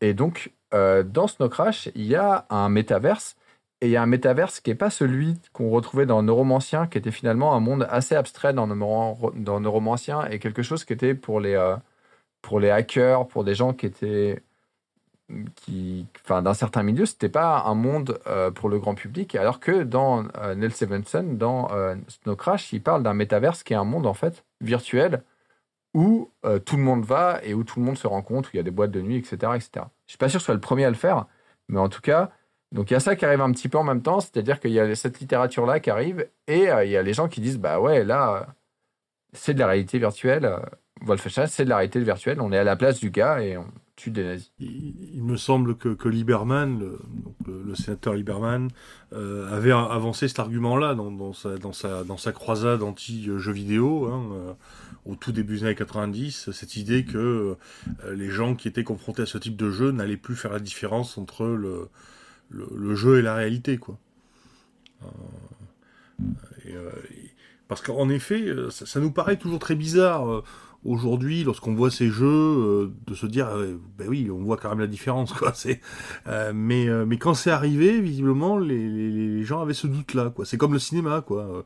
Le cinéma noir et blanc que nous voyons aujourd'hui des années 20 ne nous semble pas d'un d'un réalisme intense, alors que les, les gens qui étaient contemporains de ça voyaient ça d'un réalisme intense. Et peut-être que dans euh, dans 30 ans ou 40 ans, les gens seront étonnés que l'on trouve que les films avec les images comme on les voit aujourd'hui, quoi, hein, sont réalistes parce que ils seront habitués à la, à la véritable euh, réalité virtuelle en haute définition et tout ça. Donc il y a un effet assez étrange, mais effectivement pour les contemporains, euh, que ce soit les détracteurs ou les euh, admirateurs, on est bien dans quelque chose d'extrêmement réaliste euh, et d'extrêmement euh, prenant. Et ce qui est marrant, c'est que Mortal Kombat, excuse-moi, Mortal Kombat, le, le, le jeu donc contemporain de Wolfenstein euh, qui avait aussi défrayé la chronique avec sa violence, c'est un jeu où les personnages sont des personnages digitalisés. Ouais, ouais. Dans Mortal Kombat, euh, c'est des, ça se veut hyper réaliste et donc euh, c'est des acteurs digitalisés qui font les coups. Et on est un peu dans la même, euh, dans la même démarche en fait. Et d'ailleurs, bon, tu t'évoques le- les personnages digitalisés dans Mortal Kombat. Alors, dans Wolfenstein, évidemment, il n'y a pas de personnages digitalisés. Mais par contre, dans Doom, il y aura des, euh, des morceaux d'êtres humains digitalisés, quoi, hein, pour faire le Doom 1, quoi. Les, les, les mains, euh, euh, enfin, les points euh, du, euh, du Doom Guy euh, sont euh, les points euh, euh, d'un des, euh, d'une des personnes de ID Software, etc., quoi. D'Adrian Carmack, Voilà. ouais. Voilà, donc, euh, hein, donc il y aura bien cette, idée-là, pour le coup, de se mettre dedans. Il y a autre chose que je voulais, dire tout à l'heure, quand, tu évoquais le côté potache de Wolfenstein, euh, Commander Keen aussi, a un énorme côté potache. Hein. C'est pas seulement un jeu gentil, il y a aussi un aspect, euh, comment dire, d'humour... euh, un peu subversif, un peu un peu surréaliste. euh, c'est pas c'est pas si euh, édulcoré quoi. Voilà, je, voulais juste dire ça. hein. Il y a il y a quand même déjà une dimension de oui, c'est pas violent, d'accord, c'est pas c'est pas gore, d'accord, mais il y a aussi des, quelque chose qui est de l'ordre, oui, d'un certain esprit subversif quand même. hein. Enfin, c'était pour, ils le pensaient comme ça eux-mêmes. Ouais, je crois qu'il y avait, plein de, de clins d'œil euh, à, à, certains films. Il y, avait aussi des, euh, des Easter eggs, des Easter eggs, donc euh, plein de euh, comment est-ce qu'on pourrait traduire ça, les, Easter eggs, des, euh, euh, de choses cachées euh, que, que, que le joueur découvrir, euh, des niveaux cachés, euh, donc euh, voilà, c'est- vrai que alors après moi j'ai jamais joué à Commander Keen, j'avoue. Donc euh, j'ai, euh, à part de ce que j'ai lu et de ce que j'ai vu, effectivement, j'ai- senti qu'il y avait ce côté aussi très, second degré euh, et avec pas mal de références. Mais bon, il n'y a pas ce côté, effectivement, il y a, moins ce côté gore, gore qu'on retrouve dans, Wolfenstein et, dans Doom. Alors, pour revenir sur, Doom, parce qu'on va essayer de, on va essayer de, se remettre sur les rails de notre chronologie. Donc, imaginez, euh, en 91, ils font Overtank Catacombe en un an. Ils font Wolfenstein en 92 et en 93, ils font Doom. Donc, encore une fois, c'est très rapproché. Doom, ils décident véritablement de mettre les moyens. Euh, donc, euh, ils sont à l'époque dans, leurs locaux, donc à côté de, à côté de Dallas, là, à Mesquite, je crois, c'est comme ça, c'est le nom de la banlieue de Dallas. Euh, ils sont dans, dans un immeuble de bureau euh, tout à fait conventionnel. Et euh, à l'intérieur, c'est le bordel. On a, ils jouent forcément à la console dès qu'ils ne programment pas. Ils dorment, ils dorment sur place. on, imagine bien les, pires conneries. Je crois qu'il y a eu une histoire de Romero un jour qui a attaqué la, porte de la, du bureau de Carmack à coups de hache. Enfin bref, c'est. Mais c'est après, je crois, ça. C'est. Ouais, enfin, on, on imagine l'ambiance, quoi. Voilà, c'est. Avec une hache qui sort d'un truc de Jon- Donjons et Dragons. Ouais, et d'ailleurs, il faudra parler de, de Donjons et Dragons. On va en parler avec Doom. Voilà, et Doom, en fait, ils, ils sont, sur, sur- ils ils sont sur quelque chose d'ambitieux parce que euh, ce que fait Carmack entre Wolfenstein et Doom, c'est qu'il reprend son moteur graphique et il améliore. Et il améliore de deux façons. Euh, la première, c'est qu'il va créer ces fameux différences de niveau. Donc, on va pouvoir avoir des escaliers, on va pouvoir avoir des ascenseurs, on va pouvoir avoir euh, des pièces en, volume. Euh, premier point. Et le deuxième, c'est qu'il va, il va introduire la gestion des ombres. Et ça, ça va faire toute la différence. C'est-à-dire qu'on va pouvoir, on va pouvoir avoir des, des- des zones qui sont mieux éclairées, moins éclairées, des lumières clignotantes, euh, des monstres qui sont tapis dans l'ombre et ils sortent de, de, de l'obscurité. Tout ça, évidemment, va rendre complètement fou Romero quand il va voir le potentiel en termes de level design. Et, Et- l'abandon, l'abandon des angles droits aussi. euh. L'abandon des angles droits, effectivement. euh, et, et- et- et- et ils vont réfléchir au thème. Euh, il, faut savoir qu'ils ce sont des grands joueurs de Donjons et Dragons. Alors peut-être, euh, Cédric, tu peux en parler. euh, Ah bah, c'est la génération, quoi. Je veux dire, ce sont des enfants des années euh, 80. euh, euh, ils sont en plein dans ce moment où Donjon Dragon devient commence à devenir mainstream, enfin mainstream sur la marge peut-être, mais tout de même mainstream. Euh, et, évidemment, ils jouent beaucoup, ils jouent énormément, ils jouent tout le temps. euh, euh, D'ailleurs, j'ai- parfois du mal à comprendre comment est-ce qu'on peut arriver à travailler 12 heures par jour, à jouer 12 heures par jour à Donjon Dragon, à jouer 12 heures par jour au, comment s'appelle au jeu d'arcade et puis et puis etc. Je veux dire, ça fait beaucoup de 12 heures par jour, quoi, si je peux dire. Mais or, effectivement, je veux dire, ils, ils dorment pas ces gens, ils ne mangent pas, enfin du moins ils mangent en jouant.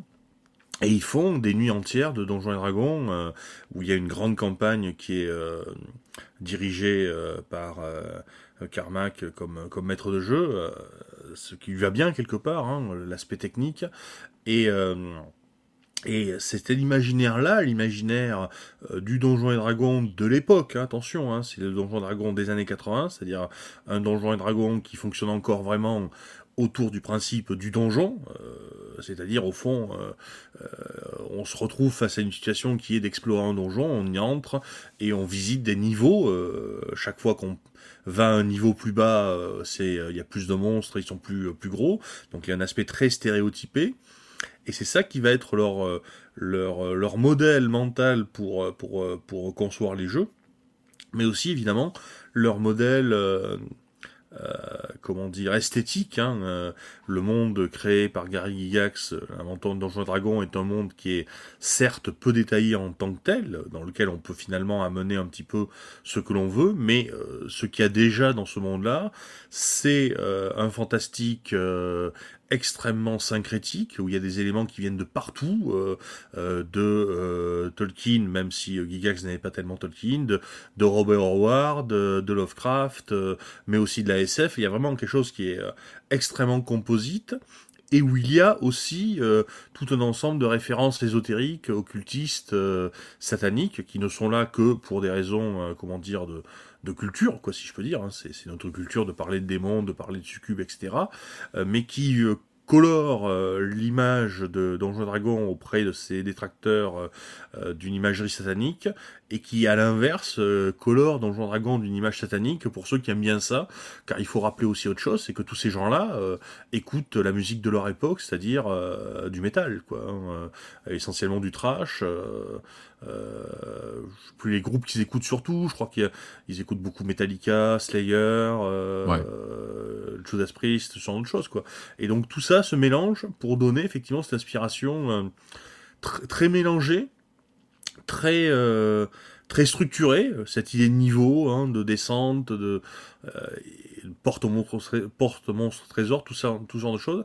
Et au fond, c'est le, Donjon Dragon, oui, c'est la matrice intellectuelle, euh, à la fois esthétique et euh, et euh, ludique de, de Doom, apparemment. Et puis, il me semble qu'ils étaient sur une grande campagne, donc orchestrée par Carmack, comme tu l'as dit, en tant que, que, maître de jeu, comme MJ, et qui s'est mal terminée, puisqu'ils ont, ils ont échoué face au, dernier monstre euh, qu'il devait affronter.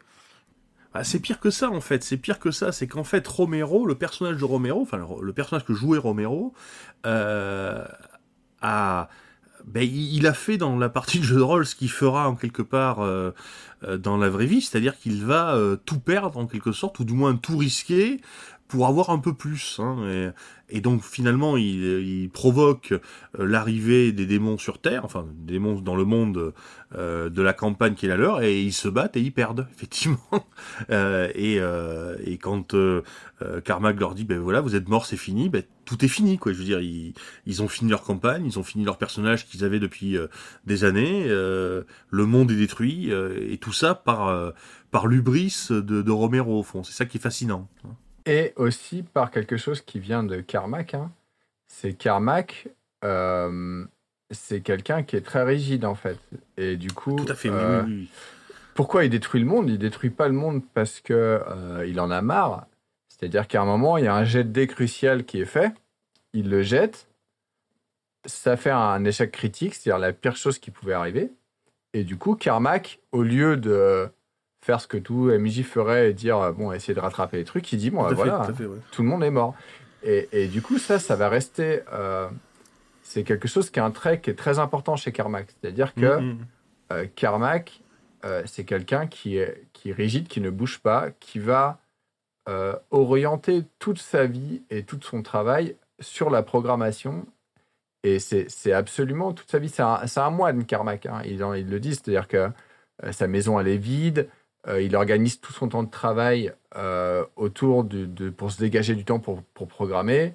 Euh, un jour, son chat, qu'il a depuis 10 ans, qui est une des, des, des, icônes, la mascotte de, de ID Software, va pisser sur son nouvel ordi et il le fout à l'espère. Donc, c'est un, un, mec qui est en fait complètement rigide, oui, ça t'a dit le mot. complètement un premier rigide et qui a un seul objectif, c'est de programmer de faire des nouveaux trucs sur l'ordi et il, voilà, son temps doit être dévolu qu'à ça. D'ailleurs, c'est intéressant cette remarque parce que, au fond, euh, comme maître de jeu, il devait pas être très bon quand on y réfléchit. Ou du moins, il devait pas être un maître de jeu très bon au sens où on entend un bon maître de jeu aujourd'hui ou même que beaucoup de gens entendaient un bon maître de jeu dans les années 80. C'est-à-dire que c'était véritablement un maître de jeu au sens arbitre euh, qui applique des règles strictes et, ça, devait conditionner la façon dont ces joueurs jouaient, euh, qui ne devaient donc pas finalement tellement s'engager dans l'histoire, mais uniquement jouer sur les règles. Et c'est intéressant ça parce que ça va se voir dans, enfin chez ces gens-là, c'est qu'à chaque fois qu'ils créent des jeux, ils réfléchissent beaucoup aux règles, aux euh, à l'équilibre, à, à, la jouabilité, euh, aux chances de gagner, de perdre, mais, mais euh, tout ce qui est histoire, tout ce qui est histoire, tout ce qui est substance, au fond, ils en ont rien à faire, quoi. Et je, je, je sais pas quelle était la, la nature de leur campagne, mais au regard de ce qu'ils ont fait comme jeu, au regard des remarques qu'on vient de faire, là, notamment sur la rigidité de, de, de, ce maître de jeu, je me demande pas s'il n'y a pas un lien là aussi, quoi. S'ils si, jouaient pas à, jeu de, à Donjon Dragon euh, comme ça, quoi, hein, euh, de cette façon très rigide, euh, qui n'était pas du tout l'optique, l'intention de de comment s'appelle de, de Gigax. Hein, non, non, bah, c'est ce qui va faire partir Tom Hall. Hein. au début de Doom, Tom Hall, il arrive avec deux choses dont on parlait tout à l'heure, et d'une des, des plans réalistes alors que mhm. justement, euh, Carmack, Romero, ils sont dans ce qu'on disait, hein, c'est-à-dire euh, dans le. j'ai oublié le mot, évidemment. Dans le, le labyrinthe, quoi. Ils sont dans le donjon, c'est ça. Ils sont dans le donjon, et donc les plans réalistes, ça les intéresse pas du tout. Et il arrive avec une histoire, et en fait, ils s'en foutent ils n'ont pas envie de raconter une histoire, ils ont envie de faire un jeu. Et parce que le but c'est de jouer. Tom Hall, euh, qui était le, alors Tom Hall était le level designer parce qu'il faut, faut, reprendre euh, les, rôles de, de, chacun dans l'équipe. Carmack c'était vraiment le, le programmeur euh, de la partie moteur, donc on va dire les couches basses du code. Romero c'était le, le c'était le second programmeur. C'est-à-dire que normalement Romero ça devait être le sidekick de Carmack et lui, ce qu'il faisait, c'est qu'il faisait le lien entre le code de Carmack et euh, les outils qui, étaient, qui, allaient être utilisés par les level designers et par les designers. Donc, il créait en fait euh, bah, les, programmes qui permettaient de créer les niveaux, euh, d'intégrer la musique, le, gameplay, etc. Et évidemment, il codait une partie du gameplay. Tom Hall était le level designer, donc ça c'était depuis les, débuts d'ID Software et même avant chez Softdisk. Et Adrian donc était le, designer, donc le graphiste. Et ce, qui s'est passé avec Doom, c'est qu'ils ont, quand ils ont commencé Doom avec beaucoup de, effectivement d'ambition, euh, c'est Tom Hall qui designait les, niveaux puisque c'était son rôle. Euh, et, et, et, Romero a fait le, a fait l'éditeur de map, euh, etc. Et Tom Hall est arrivé avec les premiers niveaux dans lesquels c'était une histoire. C'est exactement ce que tu as dit. C'est-à-dire qu'on commençait dans une, sorte de cantine avec plusieurs Marines euh, qui, sont là, qui discutent, et puis il se passe un événement, et puis il faut sortir de la base, et puis on rentre dans une autre base, etc. etc. On est dans des, dans des niveaux qui ressemblent un peu des bunkers. Euh, ce qui est assez drôle parce que. Doom 3, quoi. Euh, ouais, alors c'est assez drôle parce que ça, ça, fait penser un petit peu au, début de Doom 3, parce que le début de Doom 3 est très scénarisé comme ça d'ailleurs, où euh, on, parle avec des gens avant, enfin bref. Et hum, il montre ça à l'équipe, et l'équipe se dit non, franchement, on n'aime pas, on n'accroche pas. Et du coup, Romero, de manière, euh, comment dire, bah, le soir, euh, sans rien dire à personne, il s'amuse à faire des niveaux, alors que normalement c'est pas son boulot.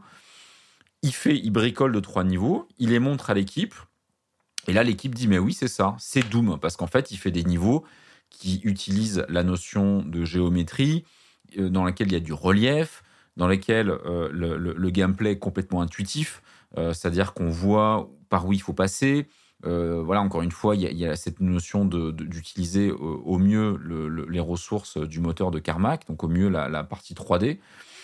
Et donc, il devient, Romero devient le level designer des fameux premiers niveaux de Doom, les, niveaux shareware, et Tom Hall est éjecté. Et voilà, ça se passe très très mal. Euh, il, est éjecté de, Doom à ce moment-là, donc c'est un petit peu la première, euh, je dirais la première rupture, le premier schisme chez ID Software. Euh, bon, il retombera sur ses pattes quand même. Hein. Pardon le dire, quoi. Il retombera sur ses pattes et il fera des choses encore intéressantes. Ah oui, Tom Hall va, avoir une super carrière derrière, il n'y a, a, aucun problème. Euh, mais, euh, Et, il, retrava- et il, il- ouais, bon, il refondra, effectivement, ils se retrouveront avec Romero, puisque Romero se fera éjecter à- à- de la même façon au moment de Quake. Mais, euh, mais voilà, c'est c'est pour voir qu'il y a eu- c'est pour parler de ce glissement en fait de Romero de la partie programmation à la partie level design.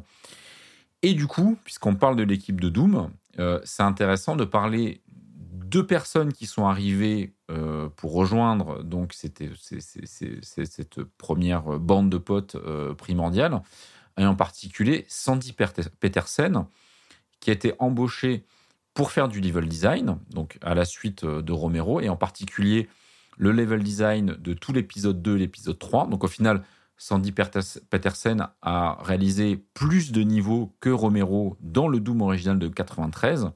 Et ensuite, il va faire quasiment l'intégralité de- des niveaux de Doom 2. Mais alors, c'est assez marrant Avec parce que American McGee, en fait. avec American McGee, ouais, donc on parlera. Mais alors, ce qui est très marrant, c'est qui est Sandy Petersen Ah bah là, lui, il vient directement euh, du jeu de rôle euh, au sens strict du, du terme. quoi. C'est c'est l'auteur de Call of Cthulhu, l'appel de Cthulhu, euh, la- la- l'adaptation euh, jeu de rôle de, Lovecraft qui a été faite par Chaosium, euh, dont nous avions parlé d'ailleurs dans le SDX sur le Lovecraft et le Japon.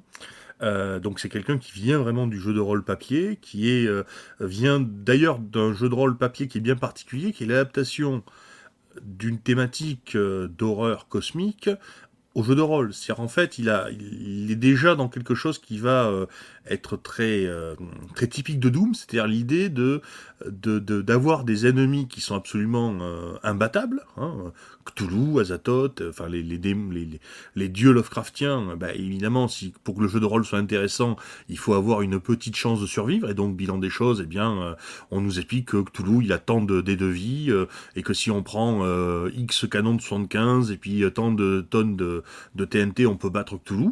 Et, et c'est lui qui va passer euh, level designer pour Doom. Et effectivement, il va importer ça. Il va dire, bah écoutez, bah, face à, Lucifer, eh bien, si on met euh, tant de moyens, euh, une grosse tronçonneuse, on peut battre Lucifer. C'est euh, c'est intéressant de voir que c'est que c'est ce personnage-là qui euh, euh, qui vient là. Et évidemment, comme c'est un euh, un homme du jeu de rôle papier, euh, il est euh, tout à fait rodé à, à cette idée de, de, créer des, euh, des, des, des cartes, des, des situations de, de, de jeu en fait. Hein. Et les niveaux d'ailleurs qu'il crée sont totalement différents de ceux de Romero. Ouais, hein. complètement. Euh, Enfin ça, je pense que tu peux en parler beaucoup mieux que moi parce que Ouais, moi, je suis moi- pas très doué à ça. Ouais, moi, ça un peu. C'est vrai qu'on voit bien que c'est pas pareil quoi. Ouais, ça m'a choqué. Moi, ça m'avait pas choqué à l'époque euh, parce que bon, je jouais à Doom euh, et puis je jouais aussi beaucoup à, à tous les tous les niveaux qui avaient été créés par la communauté qu'on retrouvait sur les CD-ROM de l'époque, etc. Mais mais c'est vrai que là, je, me suis refait euh, donc ces dernières semaines l'intégralité de, de Doom 93, euh, le Doom original, et y a les niveaux de Romero, donc surtout le premier épisode, n'ont strictement rien à voir avec les niveaux de Petersen. Les niveaux de Romero sont beaucoup plus jolis. Il faut, faut, dire ce qu'il y a. Ils sont, ils sont beaux. Ils flattent, euh, ils flattent la rétine. Même encore aujourd'hui, il y a plein de choses qui fonctionnent. Ils sont euh, tr- très agréables à jouer. Il n'y a pas beaucoup de défis euh, d'un point de vue, euh, comment dire, euh, intellectuel. C'est-à-dire que la notion de prendre la clé rouge pour ouvrir la clé verte, etc. Pour ouvrir la, enfin, la, la, la, la clé rouge va ouvrir la porte rouge et la clé verte va ouvrir la porte verte, euh, qui est la base du, du- du jeu dans Doom. Euh, et c'est amené de manière assez linéaire. Un petit peu comme les, les FPS aujourd'hui. hein. la plupart des FPS se déroulent Mhm. comme ça. hein. Il n'y a pas beaucoup de, de, de systèmes d'aller-retour. Euh, en revanche, les, niveaux de Peterson, c'est complètement labyrinthique. On est, les niveaux sont moches, il faut dire ce qui est. Euh, voilà, il y a, y a absolument pas de, bonnes associations entre la couleur des textures des murs, le sol, etc. Enfin, c'est, assez, c'est assez euh, pathétique de ce point de vue-là. Mais en revanche, on se prend la tête. C'est, incroyable. Moi, j'ai rarement joué à un FPS. À un moment donné, ça m'a fait penser à Portal. Euh, tous ces allers-retours, euh, voilà, prendre la clé, revenir, retrouver le secret, euh, repasser par le téléporteur, revenir à l'endroit où on était, mais ça a changé parce qu'il y a des murs qui sont pas à la même place, etc. Enfin, avec plein de pièges dans tous les sens. Ça, c'est le Petersen, c'est le roi des monstres qui popent dans le dos. C'est-à-dire qu'on revient à un endroit qu'on connaît très bien parce que ça fait trois fois qu'on y est passé, mais parce qu'on a activé une clé ou un interrupteur qu'on n'avait pas fait avant, ben, le mur s'ouvre et on a plein de, monstres qui, sortent de, des ombres. Quoi. Enfin, donc, c'est vraiment, on a l'impression de faire du, du donjon. Quoi. C'est, chaque niveau, c'est, une épreuve. à la limite, on passe plus de temps à regarder la carte, puisqu'il y a un mode carte dans Doom qui est très très utile. Euh, moi, les derniers niveaux, j'étais tout le temps dans la carte, hein. enfin, pour comprendre ce que je faisais, où j'allais. Euh, c'était euh, assez drôle. Donc, effectivement, Peterson, qui, vient, qui vient du jeu de rôle, le créateur de l'appel de Cthulhu, bah, qui est le, quasiment le, level designer qui a produit le plus de, de niveaux dans Doom. Quoi. Et de niveaux tordus. Des niveaux tordus, ouais, des niveaux tordus. Mais enfin, franchement, je, faites l'essai sur Steam. En plus, la version de Doom, euh, elle a été euh, euh, adaptée pour que vous puissiez l'utiliser sur un PC moderne. pas de problème de résolution, pas de problème de, de, devoir utiliser des drivers spécifiques, quoi que ce soit. Vous lancez le jeu, vous pouvez vous immédiatement vous, immerger dedans et on retrouve le fun parce que on n'a pas beaucoup parlé du jeu lui-même, c'est vrai, bon, on a un peu parlé du level design, mais c'est vrai que quand on joue à Doom, que ce soit pour la première fois ou maintenant, on trouve ce fun qui est lié à la vitesse du jeu. Euh, le jeu est hyper rapide. on a l'impression d'être sur une sorte de, coussin d'air, d'être d'un aéroglisseur. On va très très vite. On tourne autour des. C'est Holiday on Ice. Ouais, ouais, mais c'est, mais c'est plaisant. C'est, vraiment, euh, c'est hyper plaisant à jouer. Alors, par contre, il y a une chose, il y a une chose qui, qui, qui, qui est importante, c'est qu'il y avait un des mecs de l'équipe euh, des, des, des, de l'équipe de, de Ace of War qui était malade quand il jouait, et moi, je suis, je, suis tout à fait malade quand j'y joue. Hein. Oui, parce qu'en plus, à l'époque, il n'y avait pas de le fameux crosshair, donc la, la, le réticule central, voilà, euh, qui permet normalement de fixer, son, de fixer les yeux sur un point fixe qui évite théoriquement le mal de mer. C'est vrai qu'on ne l'a pas dans Doom, mais c'est assez drôle, c'est que dans la nouvelle, enfin dans la version euh, sur Steam, la version un jour, ils ont rajouté un réticule qui n'était pas présent dans la version euh, d'origine, il me semble. Euh, c'est le gars qui tombait dans les pommes. Je crois qu'ils ont, ils ont mis le scotch autour comme si c'était un, un cadavre à un moment, non? Euh, Non, lui, c'est un autre. Euh, c'était. Lui, il dormait. Lui, il, dormait sur place. Ouais. Il... Il, y a, il y a un autre truc qui est arrivé avec Doom hein, qui est fondamental. c'est le multijoueur. C'est-à-dire que Doom, ah en même ah temps, Carmack, l'autre truc qu'il lance, c'est le code pour faire multijoueur alors local mais donc pour lancer un multijoueur local. Et là, c'est pareil. Là, Romero, il devient fou. C'est-à-dire qu'il passe son temps, il trouve ça carrément génial. Il passe son temps à, jouer avec tout le monde en multijoueur, à éclater tout le monde, hein, parce que visiblement, il est très très fort. Et euh, du coup, c'est aussi ce qui va faire exploser Doom quand il va sortir. Doom va sortir, euh, ça va être un carton monstrueux. Les gens vont commencer la critique là va commencer vraiment à connaître ID Software euh, très fort. Donc toutes les remarques sur le monde virtuel, sur la violence, en fait toutes les remarques qui ont, été faites sur, sur Wolfenstein vont revenir euh, encore plus fort. Et donc il y a ce mode multijoueur qui va littéralement euh, faire cramer plein de joueurs qui vont se lancer dans Doom à corps perdu quoi et dans qui le très rapidement devient, devient un mode par, euh, par téléphone, quoi, en plus. Euh, ouais, ouais, il y a une autre boîte qui vient vendre le mode par téléphone. Et donc, en fait, Doom, il invente le deathmatch, et en même temps, euh, John Romero... Le mot est la chose, le mot est la chose. Ouais, le deathmatch, et John Romero invente le comportement toxique en deathmatch, c'est-à-dire que la première fois qu'il va, va montrer le mode deathmatch à un joueur, non pas la première fois qu'il va le montrer, mais donc il, il y a un show Doom, il vient il présente, euh, il va jouer avec un autre joueur qui est comme un fou euh, pour jouer contre Romero. Et Romero se met à l'insulter, à crier, à, se foutre de sa gueule tout le temps. Et le mec euh, ne comprend pas ce qui lui arrive. Et c'est quelque chose qui va devenir après courant dans les matchs. En, quelques, en quelques heures, tout le monde s'est mis à s'insulter. C'est ça, ouais, ouais. C'est, et, ça, c'est Romero. Donc, un autre truc que Doom invente le FPS et Doom invente. Enfin, donc ID Software invente le FPS mais ID Software invente aussi le deathmatch et la culture du deathmatch qui va avec, qui consiste à s'insulter Et donc, euh, ils se jetaient des claviers dessus, même dans, chez ID Software. Enfin, pas que pour ça, ils jetaient des claviers tout le temps. Et donc, voilà, ils inventent vraiment ce, ils inventent ce truc-là et ça va avoir une déflagration monstrueuse dans le monde du jeu vidéo. C'est en fait, euh, on a un cocktail explosif qui est euh, le, le first euh, person shooter, donc le côté immersif. On voit au travers des yeux du, euh, personnage principal, enfin du, du fameux Doom Guy. Euh, il y a cette fluidité euh, et, cette, et ce moteur 3D euh, voilà, qui, est, qui est euh, encore une fois hyper immersif. Euh, C'est un vrai choc euh, technologique par rapport à tout ce qui se faisait euh, auparavant, que ce soit arcade, console, tout support confondu.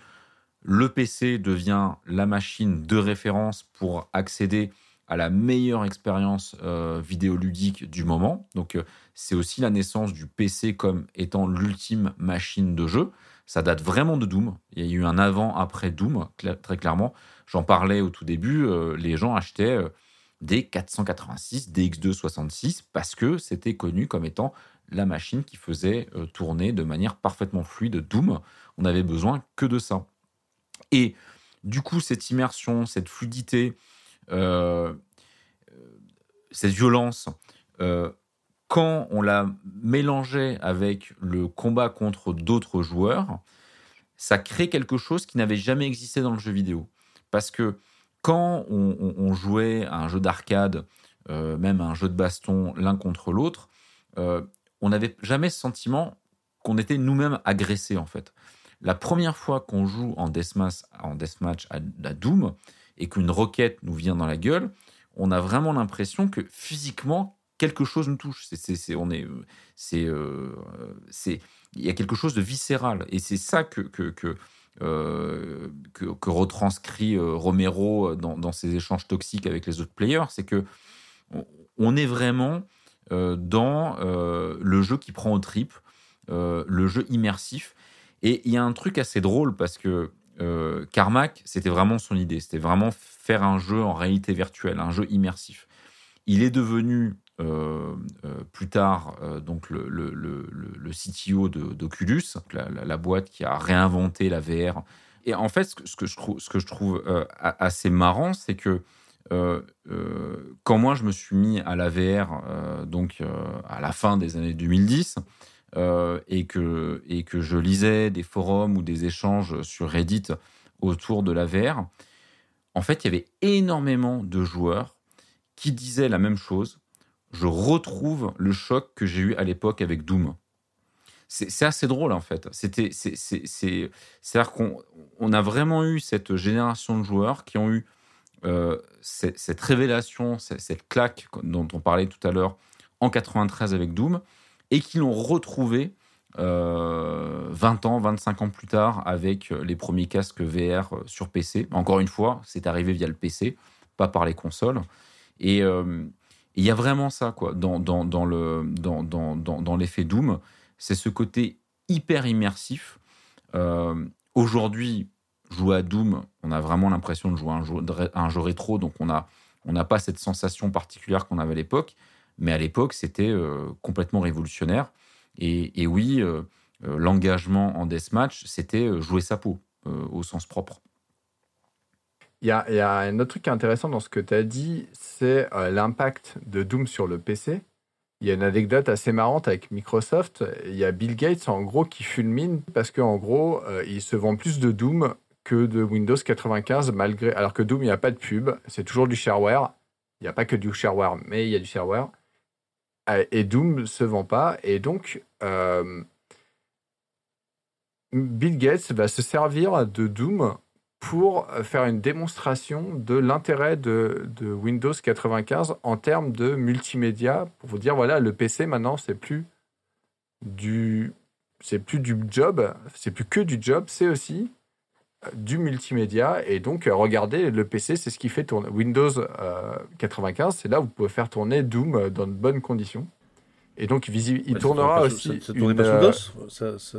Si, ça tournait sur DOS, mais il il a demandé à ID Software de le faire tourner sur Windows Ah, d'accord, oui, 95. oui, c'est vrai. d'accord. Il va lancer DirectX, d'ailleurs, le- la bibliothèque de, pour faire tourner des jeux euh, sur Windows avec Doom.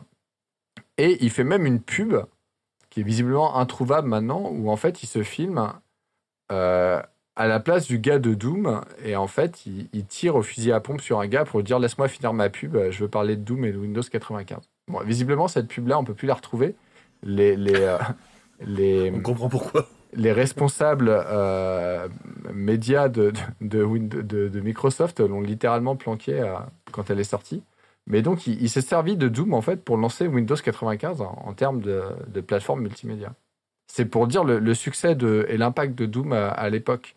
Et c'est aussi ce qui va lancer en fait, euh, ce qui va transformer Carmack et surtout Romero en une sorte de rockstar en fait. C'est-à-dire qu'on va parler de Romero peut-être un peu plus au, moment de Quake, mais ça va déjà commencer dans le, chez Forbes, euh, sur le Times je veux dire, ça va devenir Fortunes, etc., etc. Ça va devenir des, des rockstars, des gens qui vont sortir du monde fermé du jeu vidéo et des gens qui vont compter. Ouais, The Economist. The parler d'une d'une économie Doom, quoi. C'est ça. Donc, il, à partir de ce moment-là, c'est fini. ID Software, c'est toujours une petite boîte, mais c'est pas des inconnus euh, qui parlent à, une niche. C'est des rockstars. C'est euh, eux qui euh, qui sont à la pointe de la technologie du jeu vidéo et qui, que tout le monde veut racheter d'ailleurs, y compris Microsoft, et que personne ne peut racheter parce qu'ils ne veulent pas vendre. Ouais, mais alors, tu parles de Rockstar, surtout Romero, puisque Carmack, euh, comme tu l'as dit, Romero, voilà, Carmack, comme tu l'as dit précédemment, c'est vraiment euh, un gars qui, qui rêve que d'une chose, c'est coder toute la journée euh, dans un bureau fermé et qu'on le laisse tranquille. Romero, en revanche, depuis tout petit, il a cette ambition de devenir riche et célèbre. C'est ce qu'il disait d'ailleurs à ses parents. Euh. Donc, euh, tout de suite, dès que le succès de Doom va, éclater euh, dans le monde entier, il va commencer à se laisser pousser les cheveux longs, à se mettre des grosses bagouses, des, des pantalons de cuir noir. Il va, se créer vraiment un look de rockstar. il y a ces fameux t-shirts euh, avec le logo de Doom euh, sur le devant et dans le dos euh, écrit C'est moi qui l'ai fait. avec lequel il se baladait dans toutes les conventions de jeux vidéo. et le, t-shirt de sa mère? Le t-shirt de sa mère, c'est-à-dire? Bah, il avait offert le même t-shirt à sa mère, sauf qu'au lieu d'avoir écrit c'est c'est moi qui l'ai fait, c'est marqué c'est mon fils qui l'a fait quoi. Et, et, effectivement, il va se, se noyer dans cette euh, dans cette image de, rockstar, puisqu'il va toujours accepter des interviews, euh, il va se mettre en avant. Carmack commence quand même à, trouver ça bizarre, qui s'approprie le travail de toute une équipe. Euh, surtout que, ok, il est level designer, mais c'est pas lui qui a fait tous les niveaux.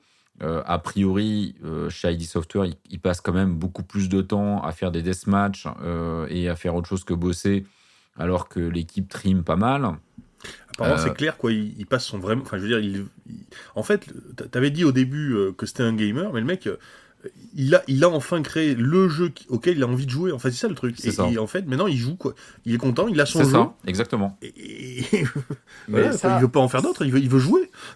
Ça, c'est vrai de tous ces jeux. Hein. Visiblement, quand il fait un jeu, il y joue. Enfin, il faut que le jeu lui plaise et ouais, il y joue tout le temps. C'est pareil pour Wolfenstein. Ouais, visiblement, il est très très bon. Et il adore ça, quoi. C'est pour le coup, euh, il veut être riche et célèbre, mais il y, a, une vraie sincérité absolue dans le jeu. Il, veut jouer, il veut faire des jeux euh, auxquels il a envie de jouer. Ah enfin, en tout cas, il joue comme un fou, quoi. Enfin, vraiment. Euh, bah tout, le temps, tout le temps, Et, d'ailleurs, je, crois que même aujourd'hui, euh, on peut payer, enfin, on peut se payer une place euh, à, euh, à, des LAN parties avec John Romero. alors aujourd'hui, il, habite, je crois, en Irlande ou en Écosse, je ne sais plus très bien. et, il vend, il a, il a un site, il a un site web où il vend plein, plein de merchandising, John Romero euh, des, boîtes de Doom dédicacées, euh, des disquettes de, dédicacées, euh, des posters, etc. Et on peut réserver une place à une LAN party avec John Romero. Je crois que ça coûte assez cher, ça coûte 6000 euros la journée, quelque chose comme ça. Putain.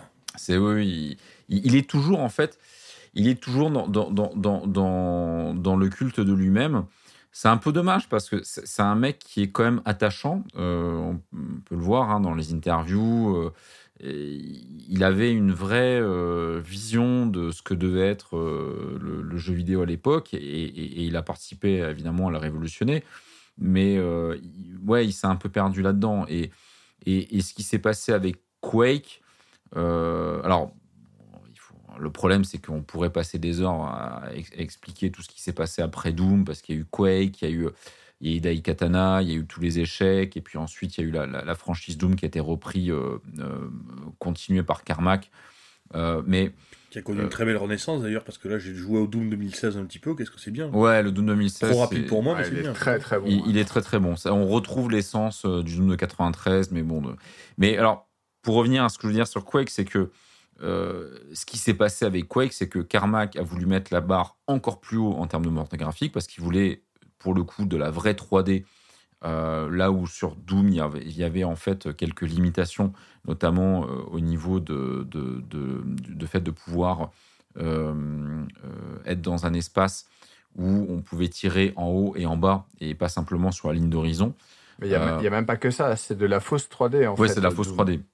Il n'y a pas de 3D du tout, c'est que des sprites. Oui, c'est des sprites. C'est un mélange de, de sprites, de textures et de, de, fausses perspectives. Alors Mais Quake, non, c'est pas des sprites. Quoi. C'est, Quake, c'est 3D, full 3D. Et, le, et donc, du coup, il a passé beaucoup plus de temps sur la, la création du moteur. Pendant ce temps, Romero euh, foutait rien, euh, créait pas de niveau, euh, passait son temps en, en interview. Et quand il a fallu ben, charbonner pour euh, terminer le jeu, parce que quand le moteur était terminé, ben là, maintenant, les designers, les level designers, il fallait qu'ils envoient du pâté. Ben, on a eu euh, du Sandy Peterson qui a fait son boulot, on a eu euh, donc le nouvel arrivé American, American Mangy qui a fait son boulot, et Romero, eh ben, ses niveaux n'ont pas plu à l'équipe, il était un peu à la ramasse, ils ont ils ont vraiment dû euh, travailler comme des acharnés euh, pendant plusieurs mois pour tenir la date euh, parce qu'ils avaient un vrai enjeu pour, pour sortir le jeu en 96. Oui, surtout que Romero n'avait pas arrêté de dire dans les interviews que le jeu allait être incroyable, qu'il allait bientôt sortir et tout. Enfin, je veux dire, c'est, c'est en plus a bien énervé Karma. Bah oui, il, a, il, a, il, leur a mis le, couteau sous la gorge. Quoi, Et c'est l'équipe, l'équipe s'est retournée contre Romero. alors, ils l'ont officiellement, c'est Romero qui, s'est, qui a démissionné. Euh, officieusement, ils ont fait une réunion euh, du genre intervention euh, où ils l'ont chopé, ils l'ont dit maintenant c'est terminé, tu peux plus bosser avec nous. voilà quoi, ça a été. Mais à, à, un moment-là, à ce moment-là, c'était clairement Carmack le boss, c'est-à-dire que ouais. on pouvait pas se passer de Carmack. C'est Carmack qui faisait l'évolution. La Quake, il a inventé le jeu en 3D, en, en, full 3D à la première personne. Donc je veux dire, les trucs qu'on utilise encore aujourd'hui, c'est lui. Euh, il a commencé à exploiter les cartes graphiques, ça c'est sur Quake 2, et il a inventé euh, aussi, c'est Quake 2, ça a été le premier jeu avec euh, de l'illumination en temps réel, euh, des vrais calculs d'ombre, de ce qu'on appelle la radiosité, c'est-à-dire des modèles de lumière extrêmement complexes. Donc en fait, on ne pouvait pas virer Carmack. S'il fallait choisir entre Carmack et Romero, il n'y avait pas photo. Romero, il y a Peterson, il y a, y, a, Maggie qui peuvent faire des niveaux. Personne ne pouvait renvoyer Carmack. Donc en fait, c'est Carmack qui a dit euh, vous dégagez quoi. Enfin, pas vous dégagez. Romero, tu t'en vas, tu bosses plus, euh, tu t'en vas. Et voilà, ça a été la fin un peu du truc. Effectivement, Carmack, il avait cette vision euh, de, remettre la barre plus haut à chaque fois. alors que Romero, il était plutôt en mode dilettante. donc, c'était un bosseur. D'ailleurs, Carmack, dans les premiers temps, l'a beaucoup protégé. Euh, quand le reste de l'équipe venait le voir en disant mais on comprend pas, euh, Romero fout rien, qu'est-ce qui se passe? Et Carmack leur disait vous inquiétez pas, euh, quand il va s'y mettre, il va dépoter, etc. parce qu'il savait que il avait besoin de Romero. C'était, ça a été Doom, le, moment Doom a été permis parce que les deux se sont rencontrés. Carmack tout seul dans son coin, Romero tout seul dans son coin, n'aurait pas pu créer ce jeu. Mais normalement, Romero aurait dû euh, euh, mettre la barre plus haut. Et euh, typiquement, sur Quake, il aurait dû être le meilleur level designer, le level designer le plus prolifique, le level designer qui, qui, a, qui, aurait su le mieux exploiter le moteur 3D de, de, Carmack. Et ça n'a pas été le cas. ça n'a pas été le cas parce qu'il il y a eu une réunion donc chacun faisait ses niveaux, hein, donc Peterson, Maggie et, Romero. Et il y a eu une réunion pour décider de l'ordre d'apparition des niveaux. Et il faut savoir que pour Doom 1, donc c'était bien les premiers niveaux étaient ceux de Romero, donc c'est ceux qui sont accessibles librement en mode hardware et il faut payer pour avoir les autres. Pour Quake, ils étaient partis également sur du mode shareware, euh, même si après ils sont rétractés parce qu'ils ont voulu le faire de manière différente avec un code. En fait, tout, le jeu entier était contenu euh, dans le, CD-ROM qu'on achetait, enfin qu'on pouvait récupérer, et il fallait un code pour le débloquer. Sauf que forcément, ils sont fait hacker, donc euh, ils ont dû refaire une nouvelle édition dans laquelle il y, avait tout le jeu pour le prix complet. Mais au début, ça devait être du shareware comme Doom, donc ils devaient lister qui euh, allait faire les premiers niveaux.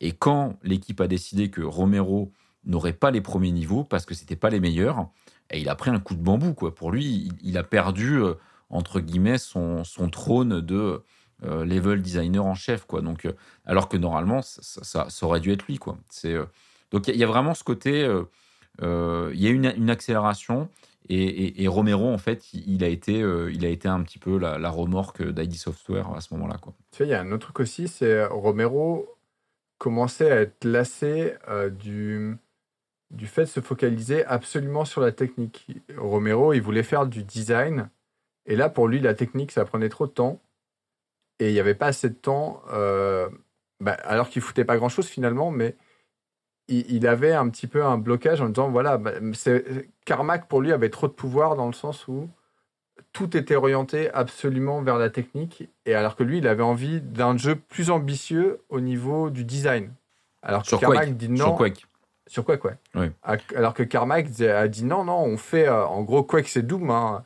On fait Doom en 3D, on, on garde la même formule euh, du FPS, du machin alors que Romero voulait aussi aller autre part, et, ça, ça a été bloqué complètement par, euh, par Carmack, et donc c'était aussi le début un peu d'une mésentente là-dessus. Alors, ça a été bloqué, ça a été bloqué parce qu'en fait, Romero avait expliqué euh, qu'il était en train de réfléchir à un nouveau gameplay a priori, il voulait utiliser des objets magiques. Euh, enfin voilà, il y avait, il y avait, un, il y avait un côté euh, assez intéressant euh, dans, dans, dans, dans, cette, dans cette logique-là.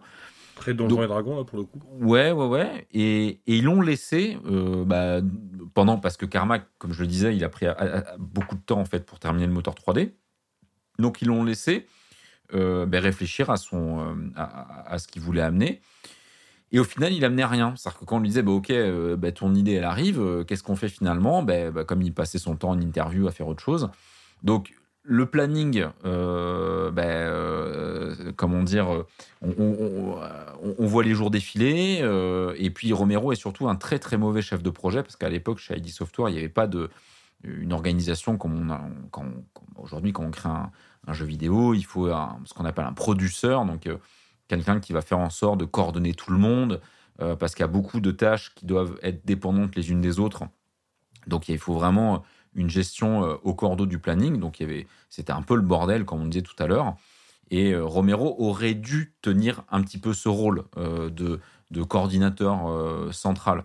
Il était très mauvais à ça. Donc du coup, le planning partait complètement dans le décor. Euh, s'impatientait, il disait ben, il faut quand même commencer les niveaux, on n'a pas l'idée générale du jeu. Et donc du coup, ils ont fait une réunion dans laquelle ils ont voté. Est-ce que on continue à creuser l'idée de Romero qui n'est pas encore abouti, ou est-ce qu'on fait un Doom-like en 3D Et l'équipe a voté pour le Doom-like? Donc voilà, il y, a eu. Euh, c'était un petit peu le deuxième coup de bambou euh, après, le, après, le, après le fait. c'est arrivé avant le fait qu'on ait, on considéré que ces niveaux n'étaient pas assez bons pour être les premiers. Euh, mais c'est ça qui a contribué effectivement à, la chute de, de, Romero chez, chez Heidi. Il y avait aussi autre chose. Il y avait aussi autre chose, c'est que quand, dans, dans Doom, Romero et et euh, Carmack bossaient ensemble en fait. Euh, très, ils passaient beaucoup de temps dans le même bureau. Il, euh, il, y avait vraiment un échange permanent entre l'aspect technique et l'aspect ludique. et ça, Carmack ne le trouvant plus avec Romero, il l'a trouvé avec American McGee en fait. et quelque part, euh, Carmack a besoin de quelqu'un, parce que tu dis que c'est un solitaire, c'est vrai, mais euh, il peut pas être tout le temps solitaire parce que, parce que tout simplement, euh, ses idées euh, techniques, il faut qu'il les soumette à des tests, qu'il les, euh, etc. Et, euh, et habituellement, c'était Romero qui faisait ce rôle-là, et là, Romero, euh, ben, effectivement, comme tu disais, ben, il est, euh, il donnait une interview, il faisait le malin, il, il jouait à des deathmatch, et c'était American Maggie qui s'y collait, quoi. Euh, et donc finalement, il s'est beaucoup rapproché d'American Maggie. Il est devenu apparemment assez proche de lui par rapport à ça, par rapport à cette euh, ce besoin que Carmack avait de, de, de quelqu'un euh, au quotidien, quoi, pour pour échanger avec lui. C'est au fond la, la force de de des de, de cette force, enfin la force des, des deux John, hein, c'est euh, c'est d'avoir de s'être bien rencontrés. Euh, Carmack et Romero, c'est euh, ils sont entrés vraiment en synergie avec Doom, quoi.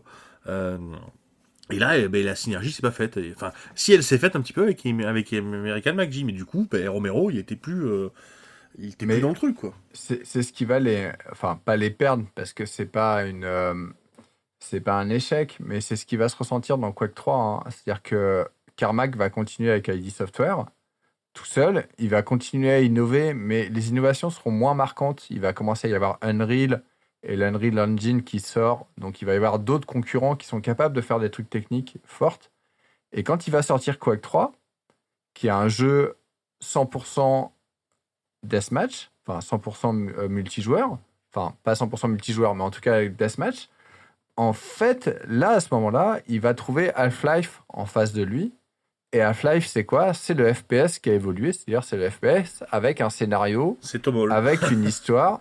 C'est le rêve de Tom Hall, quoi. C'est le rêve de Tom Hall, c'est ça. Et finalement, bah, le rêve de John Romero aussi, mais que lui va pas être capable de faire. Mais du coup, bah là, c'est là que ça va manquer. Il va manquer. Euh, Software va continuer. Quake, c'est quand même un, Quake, toi, c'est quand même un hit. Ça va fonctionner, mais il y aura plus l'effet aussi important qu'il y a eu avec euh, Doom et avec Quake, parce qu'il y aura plus d'innovation dans le dans le game design en fait. Mais l'innovation technique a été faite, je veux dire, il y, avait une rupture à faite, elle a été faite, euh, euh, voilà, quoi, je veux dire, euh, d'ailleurs, quand tu rigoles, enfin, tu, quand tu regardes aujourd'hui les, les, les, les FPS actuels, au fond, quelle est la différence entre les FPS actuels et, euh, et ceux d'il y a 10 ans ou d'il y a 20 ans, quoi. Mis à part que c'est plus beau, que c'est plus rapide, que c'est plus ce que tu veux, mais en termes de gameplay, tu peux pas rajouter grand chose, en termes de technique, ben, Bah, c'est juste plus beau, quoi. Voilà, la plus marquante il y a pas longtemps, c'est le lancer de rayon. Euh, et en fait, franchement, euh, c'est pas c'est pas mal, hein, mais c'est pas dingue quoi. Tu, tu- c'est pas du tout le même effet que le passage à, à la 3D avec Quake. Hein. Et voilà. Donc c'est ça aussi qu'il faut prendre en compte, quoi. Je veux dire, c'est, euh, on peut pas être révolutionnaire tout le temps, quoi. Je veux dire, euh, quand t'es révolutionnaire à un moment, et bien après, euh, bah, tu l'es plus, quoi. T'avais fait- et euh, la révolution dans, dans le domaine euh, de, de- du jeu, elle s'est faite euh, à ce moment-là autour du FPS, et puis, et puis voilà, quoi. Et, et autour du PC, parce que Et autour du PC. on- ouais, on, on l'a dit, mais euh, mais ID Software. Et là, je, je parle vraiment de la boîte en tant que telle, au-delà de, de Carmack et Romero, même si effectivement derrière c'est surtout Carmack euh, sur l'aspect technique. Euh, c'est vraiment la boîte qui a fait du PC la, la, la, la machine à jouer ultime, parce que on a eu Doom, donc on parlait du 486 DX266, euh, Quake qui sort, alors on peut dire trois ans après, après Doom, en réalité deux ans, puisque comme j'ai dit, c'était décembre, euh, dé- décembre 80, 93. Euh, et ça sort sur un Pentium. Et en fait, Quake est le premier jeu à utiliser euh, la librairie OpenGL, donc une, librairie euh, 3D, d'accélération 3D, qui peut tirer profit des toutes premières cartes 3D qui sortent à ce moment-là. Donc les fameuses, je crois, 3DFX, euh, euh, il y a 3DFX, je crois qu'il y a euh, 3D Voodoo. Euh, donc, en fait, Quake, non, Doom faisait vendre des, des PC. Quake a fait vendre les premières cartes graphiques. Et ensuite, Quake 2 utilisait, euh, je crois que une carte graphique était euh, ultra recommandée, c'était même plus optionnel en fait. Euh, pour utiliser pour avoir les fameux effets de lumière en temps réel dont tu parlais, il fallait une GPU, c'était sûr et certain. Et après, bon, Quake 3, euh, c'était encore une autre génération de, de, GPU. Donc en fait, est-ce que sans doute, si Carmack n'avait pas existé, si ID, Software n'avait pas existé, y aurait eu cette même trajectoire. Mais il n'empêche que bah, ils sont quand même retrouvés à chaque fois euh, à être les promoteurs de, ces, solutions technologiques qui sont le PC avec des CPU cadencés à des vitesses de plus en plus élevées. Euh, c'est d'ailleurs dans ces années où les, les CPU, euh, quasiment tous les ans, doublaient ou triplaient leur vitesse. C'était complètement n'importe quoi. Et l'arrivée des premiers GPU. voilà. Et donc, on, on, est vraiment sur, sur cette sur cette nouvelle culture du, jeu vidéo centrée autour de, euh, du PC, PC customisé, de plus en plus cher, euh, avec euh, des, des, grosses cartes graphiques. voilà, le PC de gamer qui fera la joie des LAN parties et des, et des deathmatch et des multis sur Internet durant la fin des années 90, années 2000, etc. Et on, parlait du hacking tout à l'heure. En fait, c'est ça. C'est-à-dire qu'ils sont partis du hacking, ils ont hacké le PC et ils l'ont hacké jusqu'à ce que le hardware euh, suive et finisse par transformer ce que tu disais, le PC, en quelque chose qui est un hardware pour le jeu. Et, à partir du moment où ça s'est arrivé, c'était Quake 3. Et là, bah, Carmack a commencé à s'écarter un petit peu, euh, à s'éloigner un petit peu du monde du PC, parce que finalement, ça devenait plus du hacking, on détournait pas. Le, truc était, la carte graphique, c'était fait pour jouer, donc on, on détournait pas ses, capacités, on les utilisait. Et finalement, c'est devenu, je pense, moins intéressant pour Carmack en fait. Ouais, ouais, ouais, tout à fait. Je pense effectivement que c'est ça, quoi. C'est, un petit peu comme si on lui avait vendu une Ferrari qui allait à la vitesse qu'il voulait, il n'aurait pas acheté, quoi. Il préférait acheter celle qui allait moins vite, euh, quitte à installer trois turbos dessus, quoi. Il y a un aspect, enfin, effectivement, il veut modifier, quoi. Il veut modifier. Bah, d'où, après le choix d'Oculus, hein, parce que il, me semble que Carmack, entre les années 2003-2004 et 2012-2013, oui, il arrive chez Oculus. Il a, c'est là où il a le moins fait de choses. Hein. Enfin, c'était, c'était la période où il était le moins prolifique. Euh, parce qu'il a eu... de faire des fusées. Hein. Et ouais, ouais, il, s'est remis à faire des fusées, euh, son, son fameux hobby. Euh, mais euh, oui, parce qu'Oculus, ça, ça, a commencé comme un hack. Hein. Euh, euh, Palmer Lucky, euh, le, premier DG d'Oculus, voilà, son, idée c'était prendre des écrans de smartphone, les coller dans un casque avec un gyro et, et, mettre ça sur un coller ça sur un PC enfin connecter ça sur un PC et c'est pas du tout issu de voilà d'une industrie c'est pas un Sony c'est pas un Microsoft qui a porté le sujet c'est vraiment euh, Palmer Lucky dans son coin, euh, et qui ensuite s'est associé avec, euh, avec Carmack, qui a fourni toute la logique d'accélération 3D, puisque le, problème de la VR, c'est qu'il faut des moteurs 3D qui aillent super vite, hyper fluides, et on retrouve exactement le même principe dont on parlait tout à l'heure dans Doom, hein, c'est l'immersion. Ah, Doom, quoi, en fait. Enfin, il, se, il, se, repose les mêmes questions que pour Doom. Complètement, complètement. À une autre échelle, mais mais il se repose les mêmes questions. Quoi. Complètement, ouais. ouais. Alors, que, alors que si tu veux faire un FPS sur PC, t'as pas besoin de te poser les mêmes questions. Quoi. Non, et c'est ça qui l'intéresse. C'est, effectivement c'est, euh, la prochaine, euh, euh, la, prochaine révolution en termes d'immersion. parce qu'il y a un côté. En fait, chez Carmax, c'est pas non plus quelqu'un qui, qui, fait la technique que pour la technique. Il y, y, a une vraie vision. tout à l'heure, on parlait du metaverse. Euh, c'est quelqu'un qui a lu, euh, qui a lu ses bouquins, euh, qui était passionné de cyberpunk, passionné de Star Trek, on, en parlait tout à l'heure. Donc il y, a une vraie volonté quand même d'aller vers le côté ludique. il veut interagir avec, un monde virtuel. il veut pas juste être payé par IBM ou par Microsoft pour être à la direction d'un département, d'un labo de, de, R&D ou quoi que ce soit. Quoi. Il y a, il y a un vrai, une vraie idée d'impact sur, sur, sur, le monde. Quoi. Et au fait, Doom VR, euh, c'est pas lui euh, bah, ils ont fait une version de Doom en VR qui est pas géniale, enfin qui voilà, mais c'est pas lui, non, non, c'est pas lui. Non, parce que ID Software a été racheté par Bethesda, je crois que c'est milieu des années 2000, je crois, il me semble. J'ai plus les dates en tête. Et, euh, de toute façon, Carmack n'est plus du tout euh, chez ID là. Donc, euh. Sur le nouveau Doom, il me semble qu'il est genre producteur exécutif. Enfin, pas, pas, c'est pas ce terme-là, mais il est consultant quoi. Ouais, On lui a demandé son avis, il a mis son, son, son saut, mais euh, Voilà, on lui a donné de l'argent et on a mis son nom dessus. Quoi. c'est ça. Un peu comme Jack Carpenter. Quoi. Euh, ouais. Alors que Romero, ce qui, ce qui est assez drôle, c'est que euh, quand il s'est fait virer de, de l'équipe donc de, de IT Software euh, après Quake, parce qu'il a quand même terminé Quake, il faut savoir qu'il il a, il a fait le crush euh, comme les autres. hein. il a passé les mois euh, à charbonner pour terminer Quake et ensuite il, est parti.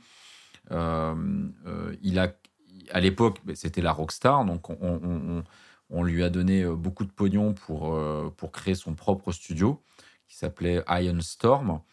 Et euh, il a voulu euh, faire le studio de ses rêves. Euh, donc, il a acheté des grands locaux hyper spacieux, très jolis, avec plein de salles pour faire des deathmatch toute la journée, des bornes d'arcade, des distributeurs de popcorn.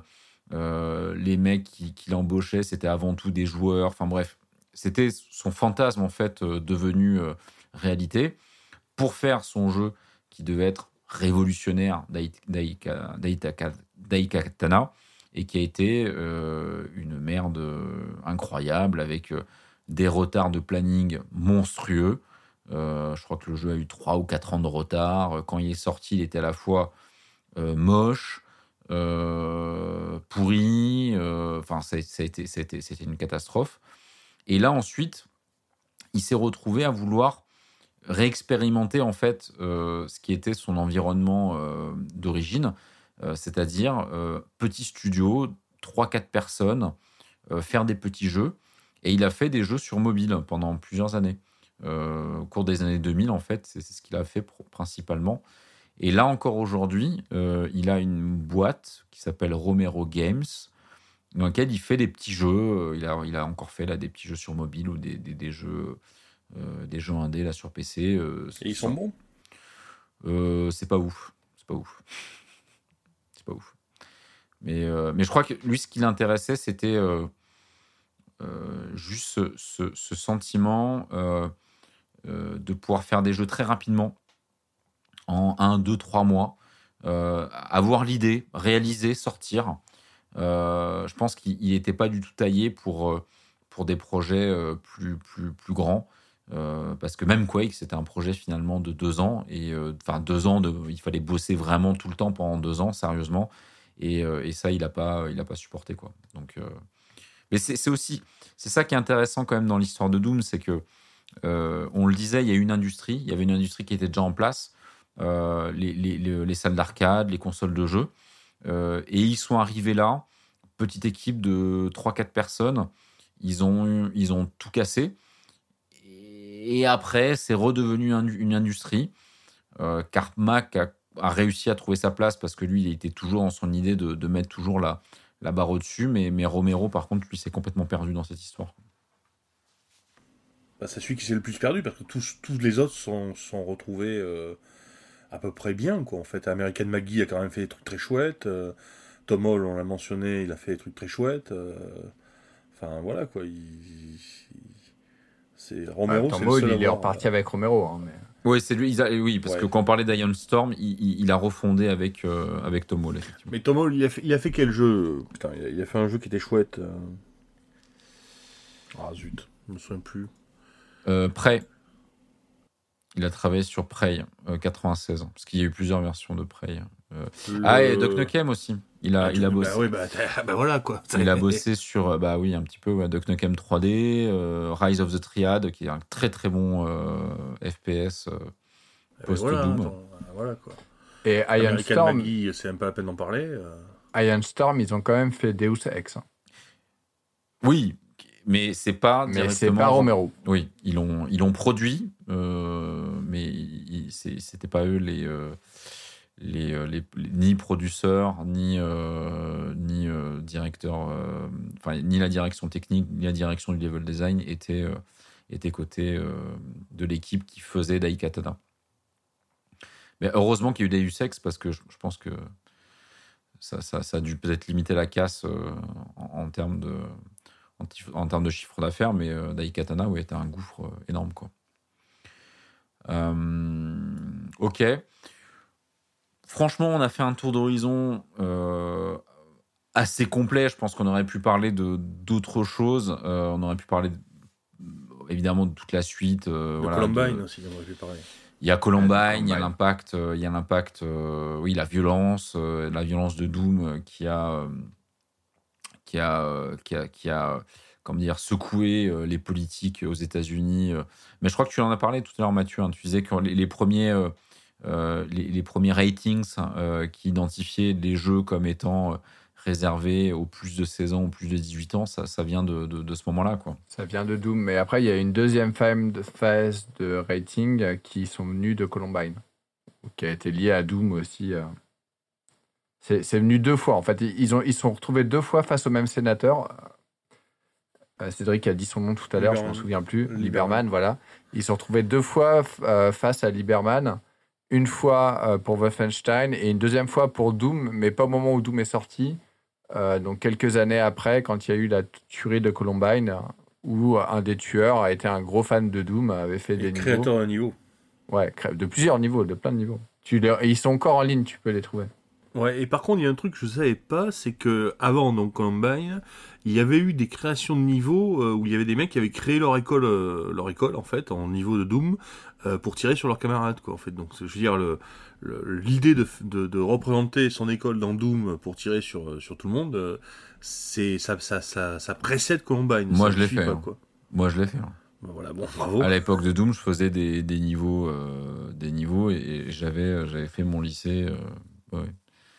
Je pense que c'était, c'était, c'est un classique, ça. Non, mais voilà, je, je, je, je savais pas que ça avait été fait. Moi, je suis naïf. Hein. Après, bon, mon, mon idée derrière, c'était pas forcément euh, tirer sur, sur mes camarades, mais c'était, c'était, c'était juste parce que c'était des bâtiments que tu connaissais. En fait, c'est, bien sûr. t'as, t'as besoin d'une inspiration, d'un grand bâtiment. c'est fascinant, c'est escaliers, euh. fascinant. Je veux dire, euh, aujourd'hui c'est devenu banal, mais, mais à l'époque, euh, c'était fascinant de pouvoir se dire, tiens, je, je suis dans, enfin, je, ce que je vois sur l'écran, je, je pourrais le voir dehors, quoi, en quelque sorte. Ouais, puis tu transformes un lieu ennuyeux en un jeu aussi. Tout à fait, ouais. Ouais, parce que euh, c'est vrai qu'on l'a évoqué rapidement tout à l'heure, mais dans Doom, les, les fameux points WAD, euh, qui étaient les, euh, on va dire, le- le- les fichiers sources qui, qui, intégraient tous les éléments type son, level de, de- du jeu, étaient facilement accessibles, modifiables. Il y avait un éditeur de niveau, qui est l'éditeur qui avait été fait par John Romero, du coup, qui était, qui était disponible. Et ça a vraiment euh, lancé la culture euh, des modes. Mmh, ouais, Euh. C'était vraiment super facile à, à- à- à faire. Moi, à l'époque, je ne savais pas du tout coder. Et franchement, faire des niveaux à Doom, c'était c'était vraiment simple comme bonjour. Quoi. Donc, et puis même changer, je m'amusais à changer les sons, à changer les graphismes. Enfin, je veux dire, il- voilà, si, si tu savais, si tu savais utiliser un petit peu Photoshop et, et, et- et remplacer euh, des fichiers audio, euh, tu pouvais très très vite faire des euh, faire, ton propre jeu avec le moteur graphique de Doom, quoi. Euh, ça, ça vient beaucoup de, de Carmack. hein. Ce que je disais au début, il avait été très, euh, très impressionné par le Hack Manifesto. Et du coup, il était très orienté vers, enfin, il est toujours vers la culture, enfin, un peu moins chez Facebook. Euh, c'est vers la culture open source. Et donc, il avait vraiment envie de fournir des outils, que les gens utilisent ces outils. Il, il voulait, d'ailleurs, on parle de ça, il a aussi in- inventé autre chose. hein. C'est lui qui, finalement, a inventé le, le premier, les moteurs 3D, en fait. C'est-à-dire quand il crée, il crée un moteur et le moteur, il le- il l'a pas revendu, mais euh, finalement, il l'a il a distribué pour faire d'autres jeux par d'autres sociétés. Donc, euh, Ouais. c'est un peu celui qui a lancé les moteurs 3D aussi. les fameux Doom-like, euh, donc il y a eu euh, Exen, euh, il y en a eu euh, Hérétique. ouais, euh, Romero a bossé d'ailleurs sur ces jeux. Euh, Enfin, il les a dirigés euh, de loin, euh, je pense que. Mais il a dû prendre un chèque au passage. Mais oui, oui, il y, a- il eu énormément de jeux qui, qui ont réutilisé le, le moteur de Doom. quoi. Est-ce qu'il y a un aspect qu'on aurait omis euh, important euh, moi, je pense que l'aspect important qu'on n'a pas du tout omis, on a répété que ça, hein, c'est de montrer à quel point euh, on est la génération de Doom, en fait, euh, même si on ne le sait pas. Enfin, la façon qu'on a d'utiliser l'informatique aujourd'hui, enfin l'ordinateur pour le jeu en tout cas, elle est complètement l'héritière de, de Doom et de Carmack et de Romero. Peut-être, comme tu disais tout à l'heure, si, ça n'avait pas été eux, ça aurait été quelqu'un d'autre, mais en tout cas, ils, ont marqué, on, on s'en rend pas forcément compte, mais ils ont, ils ont marqué euh, ils ont inventé quasi, quasiment tout ce qu'on qu'on fait aujourd'hui. Je veux dire, Fortnite, euh, ça n'existerait pas sans, sans, tout ça. Alors, je pense que nous, on en a conscience parce qu'on l'a vécu euh, étant, euh, étant adolescent. on a connu la période pré-FPS, en fait. Quoi. Voilà, on a connu l'avant, on a connu l'après. Et, effectivement, on, comprend, on comprend l'ampleur du choc. je pense que pour les, les joueurs d'aujourd'hui qui s'intéressent un petit peu euh, au rétro, à l'histoire des jeux vidéo, ils savent à quel point Doom est, euh, important. Euh, moi, j'incite en tout cas, je, le redis à ceux qui, qui, sont venus un petit peu plus tard dans les jeux vidéo à, rejouer à Doom. c'est assez, assez intéressant de voir à quel point le, le level design est, complètement différent euh, des FPS aujourd'hui. Euh, et en même temps, on y trouve une, satisfaction euh, immédiate en fait à travers ce gameplay très fluide, très très violent, très immédiat quoi. mais mais oui, je pense que c'est enfin c'est absolument pas original que de dire que, que, que, Doom a, a, été important et, et impacté euh, le, reste de l'histoire du, jeu vidéo. Euh, ce, qui est intéressant, je pense que ce qu'on a essayé de, retracer euh, ce soir, c'est aussi les gens qui avaient derrière. c'est de voir que ces petits miracles qui existent souvent tiennent à pas grand-chose, à des personnalités qui se rencontrent, qui sont complémentaires, parfois opposées, qui arrivent à s'entendre que pendant un un nombre de mois ou d'années limité. Euh, et, euh, et c'est des événements qui sont rares. Euh, et c'est pour ça qu'ils sont, qu'ils ont une, une, déflagration aussi importante. je pense qu'on peut pas, on peut pas faire Doom ou un nouveau Doom, enfin l'équivalent de, de, de d'un jeu qui a l'ampleur de Doom, chez Ubisoft aujourd'hui, par exemple, dans un jeu qui est pensé d'abord par une direction marketing, Ensuite, il faut qu'on recrute 500 personnes sur un plateau pour le faire. Et, après, tout est validé euh, par euh, je ne sais combien d'équipes. Enfin, je veux dire, il faut une, sorte de, folie créatrice d'un nombre limité de personnes qu'on retrouve un petit peu dans les jeux indés. Enfin, je trouve qu'aujourd'hui, là, il y a une scène, euh, il y a une scène indé intéressante. Clairement. Et chez From Software, en fait. Le lead designer de Dark Souls, c'est un mec qui, qui, sacrifie aussi tout pour, euh, pour le game design et il a marqué aussi enfin, toute la série des Dark Souls. Après, c'est peut-être moins grand public, mais en tout cas, c'est quelque chose qui, qui a, marqué dans sa façon d'imposer le design au-delà de tout le reste, en fait. Et dans son radicalisme. Et moi, je trouve, enfin, je retrouve un petit peu ce, ce côté-là chez, chez From Software. Ouais. Euh, messieurs, que diriez-vous de clore cette séance? Alors, avant de vous dire à bientôt, euh, je vous recommande, je, je, vais juste m'adresser aux auditeurs euh, de petites secondes, je vous recommande euh, l'excellent bouquin Master of Doom, qui a été édité en version française, qui s'appelle Les Maîtres du jeu vidéo, qui est une très mauvaise traduction. mais enfin, vous le trouvez facilement en version originale. si vous lisez l'anglais, allez-y. Euh, qui retrace vraiment toute cette période euh, donc de, la création de Doom, ce qui s'est passé avant, ce qui s'est passé après. Voilà, nous en tout cas, on a, on a, vraiment bien aimé ce bouquin, on, s'y est plongé. Euh, il y a cet autre bouquin dont j'ai oublié le titre, qui est justement sur la, qui, est, qui été écrit par un Français, donc sur, la, sur le commentaire du, code source, qui est, qui est, aussi intéressant. Et puis évidemment, on trouve en ligne beaucoup, beaucoup, beaucoup d'articles, d'interviews. Donc, si ça vous intéresse, n'hésitez pas à vous y plonger. Attends, c'est Fabien Sanglard. Fabien Sanglard. Fabien Sanglard, ok. Alors c'est un français. c'est un français, mais c'est en anglais. Hein. Mais c'est en anglais. il n'existe pas de, version. Euh, de Game Engine Black Book. Doom. Parce qu'il a fait aussi une version sur Quake, il me semble. Sur Wolfenstein 3D, en tout cas. Ah non, sur Wolfenstein 3D, ouais, effectivement. Euh, c'est une collection avec une, une, euh, une, couverture noire. C'est intéressant parce qu'on a le plan des, des bureaux de d'aller Software et on voit l'endroit où ils avaient mis scotch. le scotch pour... le mec qui tombait euh, qui, tombait de, de, fatigue sur sa chaise ouais puis quand il avait quand il avait mal de mer à cause de, de, Doom Le- L'auteur de Master of Doom, il a fait plein d'autres livres hein, sur Doom et sur, euh, sur Wolfenstein, sur Quake. C'est son plus gros livre, mais en fait, il en a fait plusieurs. Ouais, j'ai lu une adaptation d'un de ses bouquins euh, en français sur Gigax qui était vraiment une, une nullité absolue. Mais euh, je, sais- je pense pas que c'est la faute de l'auteur, je pense que c'est la faute euh, de, de, de la, enfin, des adaptateurs quoi, qui ont. La fameuse BD sur Gigax, là? Ouais, ouais, ouais. Ouais, c'est abominable. Mais sinon, le bouquin, là, le, le Game Engine Black Book, c'est. euh, Enfin, moi, j'y comprends absolument rien. hein, je veux dire, c'est- C'est un bouquin technique, hein, clairement. il y a plein de dessins, il y a plein de.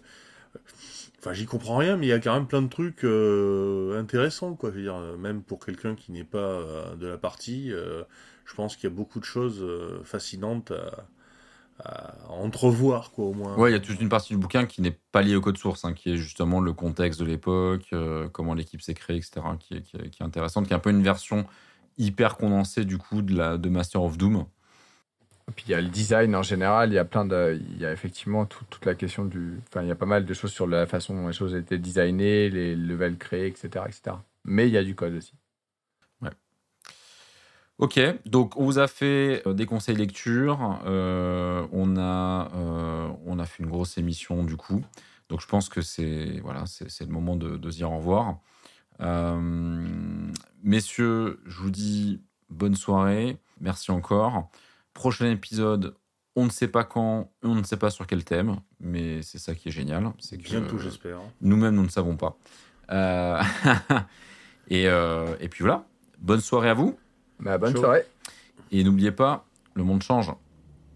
Thank